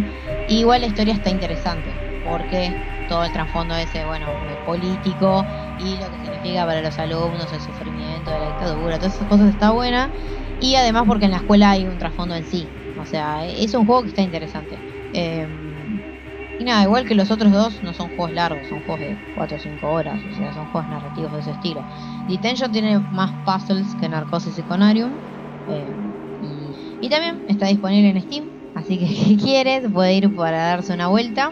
Eh, yo creo que ahora que bueno que Nacho mencionaba Cat Lady, que a los que les gustó de Cat Lady le va a gustar, porque ese es ese, es estilo de juego. Eh, no es igual, pero es, es emocional, tiene puzzles, tiene un arte parecido, si uno lo busca es muy parecido, visualmente es muy parecido. Sí, yo solo vi trailers, pero Detention tenía bastante mejor arte que Cat Lady. Sí, igual. sí, sí, es verdad. Está a color y se nota que le pusieron un poco, no sé si de ganas, pero de talento. No, a mí el que me hace acordar es eh, al Silence of the Sleep también, que era, o sea, el estilo artístico es, es así. Eh, tiene por tiene colores, pero no, no colores muy detallados, sino colores que invaden como todo el escenario, tipo fondos totalmente rojos y el personaje es, es bastante lúgubre el escenario. Está bueno. Eh, bueno, y el otro que, que sí lo comentamos en el podcast, eh, que es Little Nightmares. eh, que ese sí, la verdad, es- ese juego me parece que fue una sorpresa porque no sé, yo como que no esperaba mucho. O sea, esperaba, pero me pareció más siniestro el final de lo que parecía. O, o no me esperaba el, el- el final, no sé cómo Ah, explicarlo. el final. ¿El final o, o cómo va bastante- progresando? No, no, pero al final te, te toma un poco por sorpresa, o como que no podés esperar que termine así. Por lo menos en mi caso esperaba que haya un nivel más, no sé si iban a sacar un DLC o algo así. Sí, el DLC salió ya. ya salió, sí, habría ah, que no lo probarlo. jugué. Sí, Eh. Habría que probar eh, Pero el DLC. siendo un juego inspirado claramente en cosas como Limbo o Inside, eh, para mí fue tan llevadero como esos dos. Eh, está a la altura y se hace, se hace entretenido, los puzzles son dinámicos, son intuitivos, que es muy importante con un juego de este estilo, de puzzle plataforma, que sea intuitivo, ¿no? Eh, si bien me quedé trabado en un par de partes, nada que pensándolo un rato se. Sí, a mí, bueno, yo de hecho, a mí me parece que Little Nightmares igual tiene puzzles menos complejos que Limbo Inside, porque yo en Limbo Inside hubo momentos que me trabé, pero en Little Nightmares es como que, que ves la solución igual, o sea, como que ves dónde tenés que trepar, es como que es más intuitivo, me parece, como eh, Limbo Inside a veces hay como una plataforma o una cajita en el lugar que no la ves y te tenés que bajar, o bueno, lo de los pollitos, que yo me acuerdo, lo de los Sí, lo de los pollitos, la verdad fue lo más complicado. Para mí fue el puzzle más complicado de Inside. Cuando me daba vuelta, digo, con estos pollitos algo tengo que hacer y no podía darme cuenta cómo carajo hacerlo. Fue la verdad Sí, los complicado. pollitos son. Eh, bueno, pero eso voy. Me parece que Little Nightmares tiene algunas mecánicas que están buenas, sobre todo cuando tenés que burlar enemigos, porque eso es lo que tiene Little Nightmares que los otros no, que tienes eh, stealth, digamos, o sigilo. O varios momentos que ya no son stealth, ya son tipo, mm, si me agarran me mata y habilidad, esquivando tipos gigantes que te quieren comer. Esa es la idea. Eh, sí, tienen sus diferencias. Lo que sí tienen parecido es que tienen una narrativa como críptica o surrealista. Como vos sos un nenito, no sabes de qué huye o qué necesita y a medida que te vas metiendo se vuelve cada vez más turbio Y todo te quiere matar. y todo, te, Todo. todo te quiere matar. Y que además en los dos, en los tres juegos, morís mucho y aprendés muriendo, básicamente. Como que nadie te dice dónde tenés que ir. Como "Bueno, voy acá, no, me morí, voy allá. Eh, sí, Little Nightmares está bueno. Se vienen más DLCs porque, bueno, como mencionó Frank, eh, ya salió uno, pero prometieron tres y también prometieron una serie de TV. O sea que, y hay un cómic. Sí, una serie de TV, un cómic, hay muchas cosas en Little Nightmares para no sé qué tan... ¿Quién, quién va a hacer la serie? Eh, la serie en este momento no me acuerdo quién la va a hacer, pero son series oficiales igual, porque las el cómic lo promueve Namco, la serie la promueve Namco, Mm. así que se, se va a expandir el universo. Siendo un, un juego tan ah, críptico, no, no me imagino una serie, pero bueno, esperaremos verla. Claro, no, sí, yo, yo la verdad que la quiero ver, no sé cuánto... Claro, pero ¿te la imaginas? Y me imagino capaz algo como Coraline o una, o sea, algo de Henry Selick, el creador de Coraline, o algo como de Tim Burton, eso me imagino, pero también más raro. M- Más turbio sí, sí, todavía. más raro sí. tiene que ser. Es un O hecho. sea, estamos hablando de un juego muy turbio. Sí, sí, sí, sí. Es verdad, es verdad. Eh, bueno, Little Nightmares está disponible en PC, PlayStation 4 y Xbox One, como todos sabemos. Eh, y otro que está disponible en PC, PlayStation 4 y Xbox One es Prey, que también lo queremos recomendar.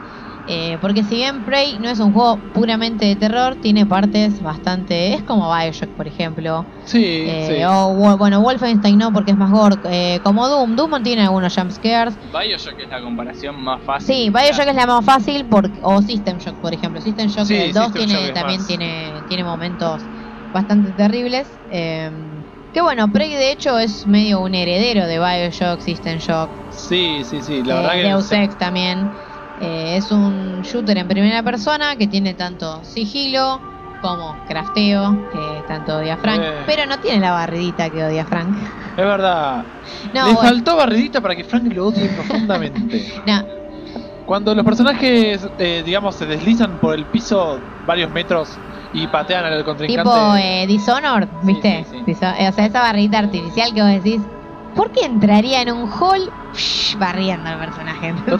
Y además, claro, ¿cómo es que podés barrer en cualquier en, en cemento, en tierra, en mármol? Claro. Claro, en, en todo podés hacer barrida, que estás Sí, untado de aceite. Eh, bueno, lo que tiene Prey particular es que en la premisa nosotros estamos como una simulación y después nos damos cuenta que en realidad estamos en una base espacial que se llama Talos. Ya lo spoileaste. Nah, eso ya estaba en los trailers, ya estaba en Es, los es trailers. el principio. Es el principio. Déjense llevar. Además, la premisa es, estamos en la base espacial Talos 1. Entonces, vos llegás y estás en tu pieza y decís, no puedo estar en mi pieza si la premisa es en Talos Claro. 1. Eh, no, lo que tiene es que eh, se infectó, o sea, se infestó de aliens. Eh, Sí, y estos es aliens lo que muy tienen... similar a System Shock 2, es muy similar. Sí, o bueno, a Alien también, o un poco a Bioshock. eh, lo que tienen estos aliens es que son mimic, o sea, pueden tomar la forma de cualquier objeto, incluso de objetos agarrables, porque a veces hay un botiquín, lo vas a agarrar y es un bicho. Sí, O sea, te llevas más de un susto en ese Sí, juego. sí, bastante troll.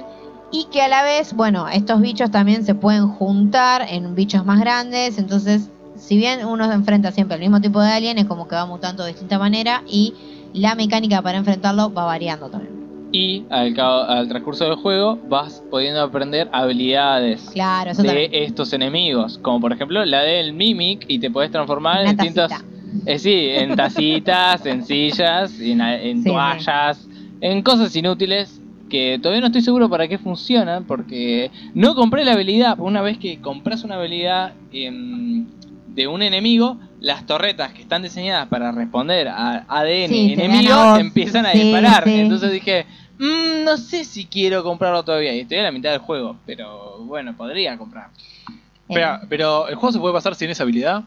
Eh, de hecho, o sea, no, terminás teniendo ADN, me parece que terminás teniendo ADN de bichos sí o sí. Yo calculo, o sea, yo no, no, yo no lo terminé, pero yo no lo terminé todavía tampoco no me y hasta obligaron. donde llegué no te obligaban, pero me da la Y la forma de obtener sí, las sí. habilidades es escaneando los, los enemigos al mejor estilo Bioshock y Bioshock 1, que agarraba la cámara, Sí, mirabas al enemigo y te daba las habilidades sí, sí, sí. que no eran no eran específicas del enemigo, pero acá sí. Acá es el la habilidad del enemigo. Si el enemigo tira bolas de rayo láser, eh, eso es lo que bolas de rayo láser.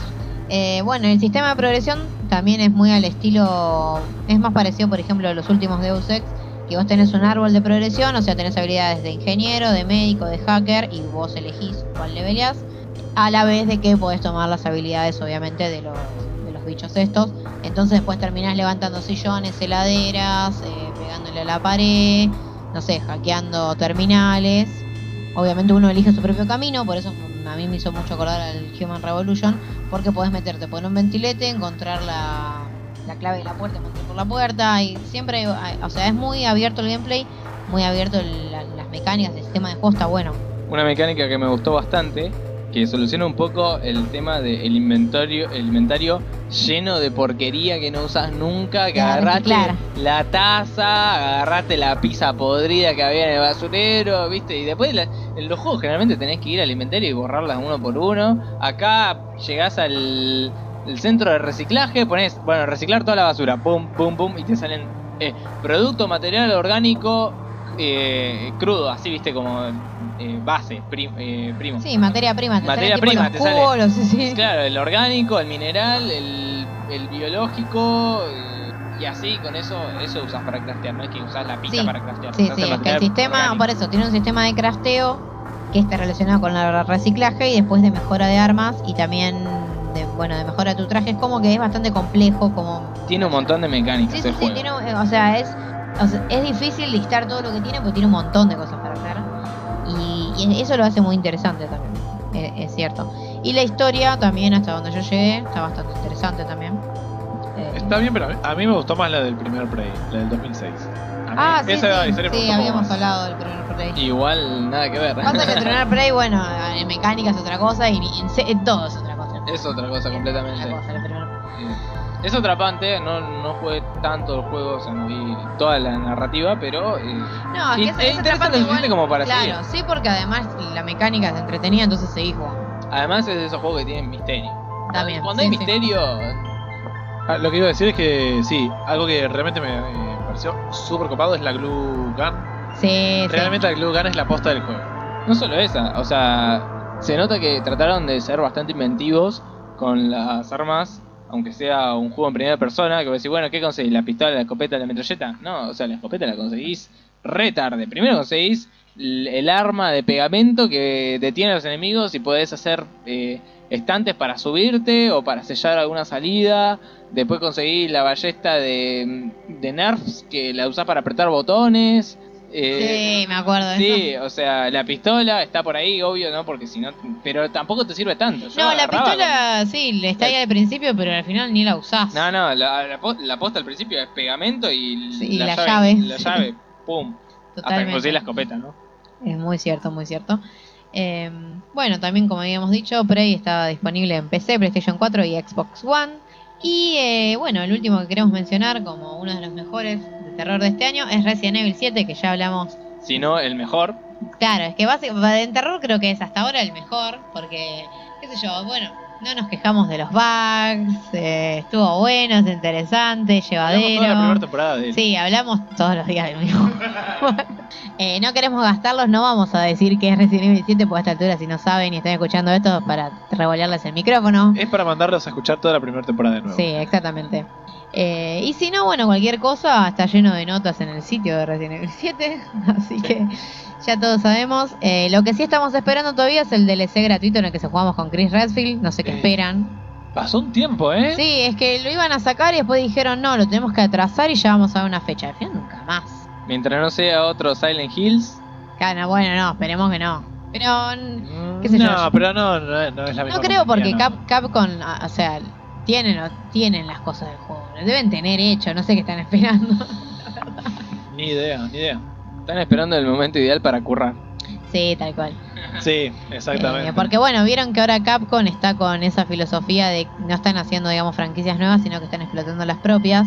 Eh, no solo Resident Evil. De hecho, bueno, Street Fighter, eh, Monster Hunter, vieron que ahora lo, lo volvieron a las consolas Ay, de ganas que le tengo Sí, Street World. Fighter. A ese, a ese Monster, Monster Hunter. Monster Hunter, no, Street Fighter. Eh, lo que me Street llama la atención es que. Monster Fighter. Monster Fighter. Me llama la atención, va, tal vez en algún momento terminen anunciando otro DMC también, ahora que hablábamos de Ninja Theory, porque va siendo ahora No que. me des esperanza, Flor. No, no, pero para mí van a sacar otro de My Cry, porque es otra de sus franquicias que vende. Pero hace cuántos años ya que no vemos nada. A salvo el remake del 4 que tuvo sus quilombos en su momento, que no me acuerdo ni cuáles fueron, pero Sí, es verdad, es verdad. eh, andás a ver, ¿no? Por las dudas, yo sigo sin esperanzas y si algún día, bueno, sale uno, es como genial, pero... Por lo pronto Capcom lo último que lanzó fue el Mega Man Collection 2. O sea, el Mega Man... Vieron que el 1 tiene del 1 al 6. Bueno, ahora tienen los juegos... eh, Que se dejen de joder y hasta el hagan uno 9, nuevo. Sí, mal, hasta el 9 y no sé qué otros Mega Man tiene. y le agregaron al Mega Man Collection 2 un botón, va, un botón no, un modo... eh, para que sea más fácil, porque recordemos que los Mega Man viejos son re jodidos. Sí, pero este no es el que tiene el modo desafío, que podés entrar y hacer cualquier nivel. o- Sí, es que tiene, tiene las dos cosas, el modo este para el desafío para gente hardcore y el modo fácil para el que no conoce Mega Man, no se espera lo que es un Mega Man y bueno, nada. O sea, son difíciles. jodidos, ¿no? eran jodidos. Sí, eran difíciles. A, a mí me va a interesar igual cuando lancen las conexiones de los Mega Man X, esos me gustan más que, que los Mega Man. Yo me acuerdo que el Mega Man 8 lo tenía en la Play 1 y lo rejugaba, pero no sé, no me gustaba tanto. Los X sí, los del juegos. X4, Sí, el para mí los X5, el X tienen X6 más- están tienen más buenos. onda. Tiene más ondas, y son más. Además, me parece que los controles reaccionan mejor, son más frenéticos, están mejores los X. Mega Man es mejor en el X. Em, No nos linchen. no, bueno, alguien nos va a linchar igual. Eh, y ya que saltamos con cualquier juego que nada que ver, podríamos comentar que se jugó esta semana. Yo no estuve jugando Mega Man, yo solo mencionaba, ¿no? Yo estuve, particularmente, yo estoy jugando un juego que me vino en el Humble Monthly, que se llama Wopo. Wupo, W-U-P-P-O. Medio difícil de pronunciar en castellano, pero es un juego donde sos básicamente una bolita de algodón sonriente que la expulsan de su hogar. Eh, es un juego tipo Metroidvania. Te expulsan de, tu hogar y tenés que encontrar la manera de volver. Mm, los controles son muy simples. O sea, tenés eh, eh, los controles de movimiento con un stick. Con el otro stick tenés los de disparar. Y 8 botones del gamepad son para em, quick slots. Para tener equipado un objeto que vos designás del inventario. Tengo una sola consulta. Si Sí. te expulsaron de, tu hogar, ¿por qué querés volver? Y porque no sé dónde vas a vivir si no. En realidad, cuando volvés. Justo en tu hogar no, que no te expulsaron. Nada, es que Vas a volver y te van a volver a expulsar. tiene un setting bastante particular. O sea, es Igual como- uno siempre vuelve. O sea, es así. Es, es un mundo donde hay cuatro razas y hay dos ciudades para vivir. Y bueno, te expulsaron de una, te vas a la otra. Es así. Eh, pero primero volvés a, donde te expulsaron y te dicen, bueno, anda a la otra. Ah, listo. Eh, pero el juego es bastante interesante porque eh, tiene algo particular que, bueno, ya se vio varias veces, pero la mayoría de los enemigos son jefes. Las peleas son contra jefes y está lleno de puzzles. No hay tanto combate contra enemigos comunes, muy poco. Eh, es muy poco en ese estilo, pero mm, también está el tema de que como 8 de los botones son eh, quick slots, qué sé yo, tenés un... Como manejas una bola de algodón no tiene ni brazos, tenés, tenés en el inventario un gorro que sirve para agarrar cosas, tenés un gorro que sirve para disparar, tenés un gorro que sirve para para di- disfrazarte de los enemigos, tenés un pajarito que te habla y te da tips, y cada uno de esos los tenés en un slot del inventario. Em, y el juego al principio parece ser un plataforma normal, que Metroidvania, que bueno, explorás un rato hasta que volvés a tu casa, una vez que volvés a tu casa está lleno de NPCs, los ayudas a hacer sidequests, te puedes quedar, eh, como que negociás con varios personajes, te mandan a la ciudad al lado, que es una metrópolis, y están todos trabajando y vos podés eh, trabajar en el juego de varias de varias profesiones para ayudar a subir el puntaje de la ciudad, hacerle una expansión. Hay una, una ciudad aparte también que es un parque de diversiones nada más. Y es como que el juego va cambiando de género a medida que vas jugando, casi. Como que se animaron a mucho. eh, tratando de hacer, bueno, una parte acá esto es eh, plataforma de acción, lo otro es em, bueno, es un hub donde hay un montón de NPCs y haces sidequests. Lo otro es un parque de diversiones. Eh, está lleno de secretos. Y, y nada, me pareció muy entretenido, muy llevadero eh, la narrativa. eh, te mantiene atrapado momento a momento. em, y está lleno de peleas con, contra jefes, que esa es la parte importante porque los jefes son eh, cada uno único. Eh, no es muy difícil el juego, de hecho para nada, yo estoy jugando en normal y me parece bastante fácil. Eh, Pero nada, muy interesante. Tipo, me recuerda lo de los jefes, al, bueno, a más allá de Shadow de Colossus, ¿no? A Titan Souls o, o este al, al Fury. Son juegos basados en jefes. Sí, sí. sí. Eh, no, yo que estuve jugando, bueno, estuve jugando al Tacoma, como habrán visto en el, Mm. en el gameplay de- del canal. eh, que igual en Tacoma mucho no se puede comentar más allá de o sea más allá de contar la historia que es lo que no, uno no cuentan en un walking simulator lo que sí me llamó la atención es que el juego eh, bueno nosotros somos una mujer que llega a esta base lunar para descubrir qué pasó básicamente y ahí encontrás los archivos de las personas que vivieron ahí durante un año y que obviamente algo les pasó eh, al principio te das cuenta que bueno como que hubo un desastre que trayó un meteoro o algo así eh, y eh, lo que tiene es que, bueno, vos vas a las distintas zonas de esta estación espacial y vas como descargando la información a tu cuadernito tablet. Y nada, como que tarda un tiempo, o sea, bastante largo, como 15, 20 minutos de tiempo real estoy hablando. Y que si vos sos de esa gente que le gusta pasar los juegos rápido, no podés, porque nada, eso se empieza a descargar y empezás a explorar y sí, hay un montón de cosas para ver, hay easter eggs, los a- eh, encontrás, bueno, obviamente, como digo, los eh, records de la gente que vivió ahí, que no son solo audio como en un Bioshock, por ejemplo, sino que podés ver como las siluetas de las personas, entonces es más interesante porque parece una cinemática. Em, pero podés verlos más de una vez y si bien parece que no tiene sentido verlos más de una vez, en realidad sí, o sea, como que el juego en realidad te obliga, entre comillas, a explorar todo en cada zona con esta mecánica de, bueno, se está descargando la data, va a tardar 20 minutos, anda a hacer algo. Eso es lo que me pareció raro. Eh, raro, pero que al fin y al cabo resulta interesante porque el juego tiene cosas para ver. No es que es solo una nave vacía. Es como que hay mucho... Claro, es como que hay bastante para agarrar, como en el Gone Home, que bueno, Tacoma es de los creadores de Gone Home, que no sé si se acuerdan que podías revisar el tacho de basura, revisar Sí. los cajones y encontrabas siempre cosas, algunas de la historia, otras como más, eh, más side quest o más Bueno, pero eso tenía sentido porque ibas revisando toda la casa para entender la historia. Sí, no, es que en este también porque vos tenés que entender, o sea, es parecido, vos tenés que entender qué pasó ahí porque vos te mandan a descubrir qué pasó ahí. Claro, pero por los 20 minutos de espera, va, eso qué sé yo.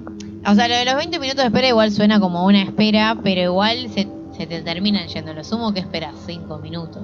Además pensá que el explorar. Gone Home no es como que te mandaban a dónde ir. Acá te están mandando a dónde ir y te están dando esos 20 minutos para que explores. El Gone Home era bueno, explora todo. No sé, ar- arréglate. Acá, bueno, por lo menos te dan viendo que por ahí lo hicieron en base a las críticas que le dijeron del Gone Home. Por ahí le faltaba un poco más de, de guía al juego. Bueno, yo estuve jugando a eh, Immortal Planet, que para describírselos de algún modo sencillo es como una especie de remake de Dark Souls, exactamente. Es un juego que apuesta por una estética medio dibujo, no sé cómo explicarlo, bastante minimalista, ¿no? Eh, ¿Está en Early Access o salió.? no, no, no, no, no, salió, salió completo, sí, sí. Eh, Hace poco. Sí, sí, sí, sí, hace, hace relativamente poquito. Y bueno, nada, en el juego manejamos, o sea, tomamos el control de un Awake Walker, se llama, que es como una especie de, no sé, un inmortal, por llamarlo de algún modo, que, bueno, despierta en un, en un templo, o, o algo así parecería que ser, una tumba, se levanta, ¿no? y a partir de ahí, bueno, empezamos a recorrer todo bastante críptico, como, como cualquiera de los Dark Souls, que no se entiende mucho qué hacemos ahí ni por qué estamos ahí. Empezamos a pelear contra algunos enemigos, tratando de comprender un poco las mecánicas, bastante sencillas y similares a las de Dark Souls. Es un juego que, como les digo, es casi una remake, porque si no es por, o sea, por el apartado gráfico y a eso lo, lo trasladamos a, a un, a un, a un- qué sé yo, a un nivel técnico de, de cualquiera de los Dark Souls sería lo mismo, pero en otro ambiente. Eh, lo que tiene sí, que me, me gustó y me llamó la atención, que a diferencia, por ejemplo, de juegos como The Surge, que también pretenden hacer lo mismo, que pretenden emular a Dark Souls, en este se siente más, eh, como más fiel al estilo, ¿no? Como que no, no, no se siente un juego con una dificultad artificial, no se siente un juego que, que te viene a joder, eh, sino que es un juego que tenés que tener paciencia, tenés que comprender o, o- o por lo menos Sí, es la típica eh, dificultad justa que le dicen que es Dark Souls le pega tan bien y algunas copias de Dark Souls no se dan cuenta de cómo no lo hacen, no lo están haciendo de la misma manera. Exactamente, exactamente eso es el punto. O sea, que te deja con esa satisfacción de cuando pudiste derrotar un, a un jefe, eh, te deja con la satisfacción de que le ganaste realmente un enemigo poderoso y que fue gracias a tu habilidad como jugador, eh, más allá, bueno, independientemente de- del daño que puedas causar, de, de acuerdo a la progresión Claro. que vayas armando del personaje. Es isométrico, ¿no? Sí. Eh, La vista, exactamente, la vista se ve isométrica, por supuesto, no tiene la misma espectacularidad, eh, ¿no? Los jefes sí. Sí. se nota que son más grandes, se nota que, que son diferentes y todo, Igual no la necesitan este tipo de juegos. Yo me acuerdo que hace unas semanas jugué Sultan Sanctuary, no sé Ah. si lo probó alguien pero... acá. Sí, sí, sí, sí, lo conozco. Eh, Excelente. excelente copia de Dark Souls. O sea, no Sí. me imagino una copia mejor. Va, Sí, copia, sí. le digo copia, pero el juego tiene su mérito. Pero vos lo ves y decís, esto es Dark Souls pasado a 2D de manera perfecta. Sí, sí, No, no lo podría haber hecho mejor. Incluso le agregaron un cooperativo que si lo jugás con un amigo es una joyita. La pasás mejor que jugando a Dark Souls solo. sí, sí, sí, sí, sí. Es, increíble. Ese juego es muy, pero muy bueno, en serio, la verdad que sí es genial. Y bueno, este medio también sigue por ese camino, solamente que optando así por otra, por otra perspectiva, no isométrica, está bastante bien, tenemos una, bueno, un tipo de progresión clásico de personaje donde vamos eh, matando bichos y vas juntando como almas si se quiere. Eh, te vas encontrando con personajes que te van relatando de a poco la historia del mundo y de lo que está pasando. Eh, y la verdad que está muy bien. Qué sé yo, creo que me dejó una, me deja una linda sensación luego de haberlo jugado.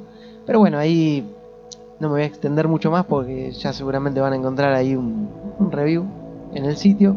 Así que ahí van a poder leer ya las impresiones finales si es que aún no lo han hecho. Eh, el anal estuvo jugando algo. Yo no le puedo decir al anal, no puedo, no puedo. Es.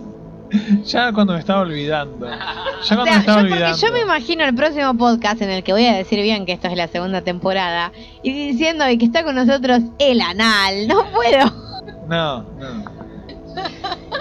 Ay, Dios.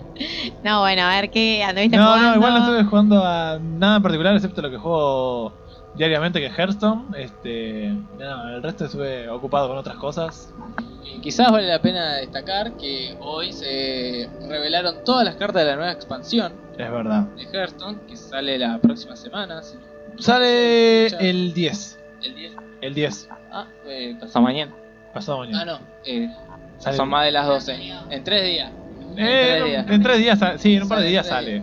Eh, Un par de sí, días estamos sale y- grabando a horas de la noche, pero Sí, o sea, básicamente cuando sale este podcast eh, ya salió la expansión, ya saben todo. ah, listo. Está- y sí, igual ya se sabe todo. Entras en cualquier lado y ves todas las cartas. Sí, qué sé yo. ¿Emocionado no sé. por la nueva No, expansión? no estoy emocionado. Ah, no, ¿cómo? Estoy tan poco emocionado que todavía no hice la precompra y me queda un día.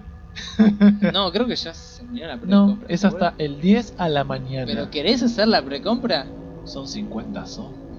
Pero los 50 sobres los conseguís. Además, ahora con la- el nuevo parche, los 10 primeros packs te son una legendaria. Exacto. ¿Y cuánto más querés? Bueno, pero es Sí. que realmente si no, tardo aproximadamente 50 días en conseguir 50 sobres. Bueno, bueno, vos gastá, dale plata a Blizzard, que, que sigue imprimiendo espera, dinero. espera, espera. Si, si yo tengo que poner plata en una compañía que hace las cosas bien es Blizzard.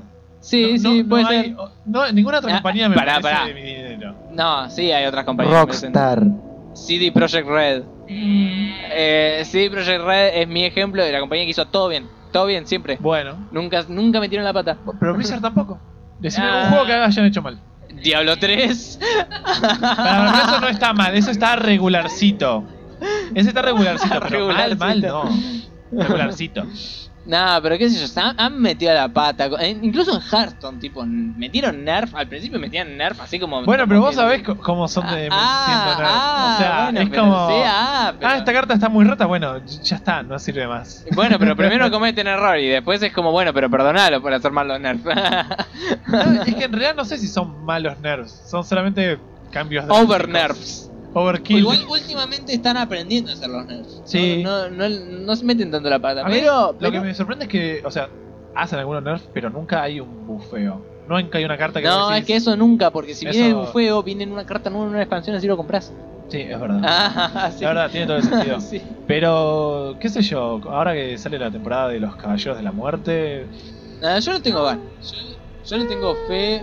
Para mí va a salir dentro de todo bien. O sea, no sé si como yo voy a esperar dos semanas y me voy a craftear la del Paladín. Yo lloro. la del paladín. Ah, la del. Paladín está over. Y el Rey Liche. Oye, no, pero esa creo que se consigue gratis. No, esa no se consigue. ¿No se consigue gratis? Por lo menos en Reddit decían que no. Todavía no vi el- Porque, el o sea, spoiler. está todas las aventuras, que cada una te da una carta. Sí, no, ahora ya no nos parás. copa- perdón que lo copamos. Chicos, lo que no les gusta a Herto ya vayan des- desintonizando. O avancen hasta el minuto, no tengo idea cuánto vamos. Ah, Bueno. sí, no. avancen, vayan avanzando un cacho que viene la música final. Pero bueno, a ver, básicamente para cerrar y no Sí, hacer esto un- claro. Creo que va a ser una gran expansión, pero no vi nada que me llame mucho la atención. Y en Angoro, ¿habías visto cosas que te llaman la atención? Sí, definitivamente, o sea, la mecánica de adaptar era buenísima. Y lo fue. Sí, sí, fue bastante buena. Pero para mí también tiene esperanza esta expansión. O sea, se- para mí se va a jugar como todas las expansiones de Hearthstone que siempre se juegan. Sí. Y nunca, nunca le pifiaron con una que, bueno, che, pero al final no, no, no influyó Sí. en nada. Así que. Sí, hasta ahora Carazón es la única que. Sí, Karazhan fue la Me. que- ah, eran 40 cartas. Bueno, pero era una Sí. expansión que les llevó meses a hacer. Sí, Cada sí. aventura. Por eso ahora están haciendo me. Bueno. aventuras. Pero bueno, Eh, sí, vayamos redondeando. Para mí va a estar buena. No, vamos, vamos a hacer esto. no- sí. Seguramente para el próximo podcast ya sabemos todo. Ah, sí, sí. Así que sí. si venís, lo, lo hablamos. Sí. Nos dejan 20 minutos. Prestado. 20 minutos y todos desintonizan y se sacan la suscripción. ah, Frank no y yo nos ponemos a tomar una birra y nos vamos a otro lado porque yo de Hearthstone no sé nada, los dejo volar, me gusta. Eh, no, yo solo quiero acotar que eh, otra compañía que hizo muchas cosas buenas es Valve, pero no vamos a hablar de Valve. Porque. Perdón, pero Valve no sabe contar hasta 3. Bueno, pero no Y importa. es la eso. única Pero todas tienen su humo, así. Creo yo. Sí, es verdad. Bueno, pero, pero cambiando también, eh, sí estuve jugando eso un cachito al Shadow Man. Este, Ah. que. Sí, porque no me, Lo pudiste emular. Lo pude emular este, en móvil, lo cual era bastante. Y es, sí, es un juego basado en un cómic, justamente, que no me acuerdo de qué empresa es, pero realmente, no sé, cuando empecé a jugarlo realmente y el juego no estaba tan bien, la verdad. Yo me estoy dando cuenta que lo- los juegos de Nintendo 64, excepto el- los Zelda, no estaban tan buenos. No, los clásicos, Mario también está Mirá que bueno. Yo me acuerdo de haber visto ese Shadow Man en la época de la Club Play, en la, en la Play 1, y nunca me llamó la atención. Mirá que yo me jugué casi todos los juegos de Play 1 que valían la pena, porque era un adicto y, y me conseguía todo lo que se mencionaba, pero Shadow Man era como... eh, El Shadow Man sí. igual terminó. Es, otro- es un juego bastante de culto, hay mucha gente que le gusta mucho. A mí nunca me gustó tanto tampoco. Exacto, es de, es de culto, por eso era como, porque o sea, básicamente está Jack el Destripador, que así está haciendo todo un ritual y no le sale y aparece el demonio este legión. Cuando dicen de culto, yo me imagino eh, gente que conoció el género o que para ellos el Shadow Man fue algo totalmente nuevo, cuando ya existían cosas de ese estilo que le pasaban el trapo. Y bueno, los que lo conocieron por ese género, genial, y lo van a adorar, sí, pero no sé, agarrá Legacy of Kane y bueno, chao, tirá el Shadow Man. sí. Sí, es verdad. Creo que el próximo podcast podemos hacer cosas de culto, ¿no? Podría ser. Sí, sí. De- yo, eh, yo hace el poco podcast hice, de culto. hace poco hice una nota de juegos de culto, es verdad. Hay muchos juegos de culto, ese es el tema. Pe- pero juegos, películas. sí, sí, sí. sea, es que sí. sí, hay, o sea, películas y juegos de co- ficción de culto hay muchas. Sí, es verdad. Em, De culto entiéndase como algo de mierda, pero que a todo el mundo le gusta. No, no necesariamente. No, en al general son cosas, son cosas Al que no le pegan. No, no, son cosas que no pegan en la, en la audiencia mainstream. Que a veces son malas, es verdad. Pero a veces no, a veces son raras o que no la entiende el público general. Y por eso se vuelven de culto. Se vuelven de culto porque tienen una secta, una secta de fans ahí diciendo, ah, esto es lo mejor del mundo. Pero capaz no. Pero bueno, no importa. Exacto, ¿eh? No, que son cosas incomprendidas. Claro, son incomprendidas por Sí. las audiencias grandes. Sí, Sí, sí, sí, sí. es eso. Pero no me acuerdo quién es que dijo que si no puedes explicarlo con palabras simples, entonces no sirve. Bueno. Y, ahí, se- y ahí- con eso cierro. Eh, Ana, Anael cerró con una frase muy extraña. El anal. Bueno, perdón, el anal cerró con una frase muy extraña. Y nosotros también vamos a ir cerrando este podcast, ¿por qué no? Eh, así que yo voy a pasar a lo de siempre. Les recuerdo que nos pueden leer eh, todos los días, todas las 24 horas, en www.shdownloads.com.ar, que estamos en Facebook, eh, la página como Survivor Horror Downloads, que tenemos un grupo también que es eh, SHD Community, Comité del Horror, que es el mismo nombre con el que estamos en Steam. También estamos en Twitter como arroba SH Downloads, eh, en Instagram con ese mismo nombre de usuario y tenemos un canal de YouTube que se llama SHDTV que vamos a seguir, vamos a subir gameplays. Yo voy a subir al menos, no sé qué. Y también reviews voy a subir también. Ahora tengo un... eh, bueno, Frank siempre tuvo, pero ahora tengo también una PC como para grabar gameplays, para renderizar, para subir audio decente, así que va- vamos a poner las pilas. Eh, y bueno, no sé si quieren mandar un saludo, si no ya nos despedimos. A Daro, que le vuelva la luz. Sí, a Daro obviamente que, que él siempre está y hoy no pudo estar. Al tío que, que bueno, hace tiempo que no está pero sigue editando como siempre. Eh, a Max también, que, que bueno, sigue publicando en el sitio y siempre recibe algún que otro producto para hacerle review. Eh, no sé qué anda revisando. A Nana que nos escucha desde lejos. Es cierto, a, a- bueno, a Nana que fue el inventor. de- Nana, la puta que te parió. eh, este, el inventor del apodo de Anel, yo lo pedí y lo tuve, no puedo creer. Eh, y, y como siempre, entre risas, esta vez nos vamos y nos escuchamos en 15 días. Adiós, adiós. Amigos, como siempre les digo, nos vemos en el éter.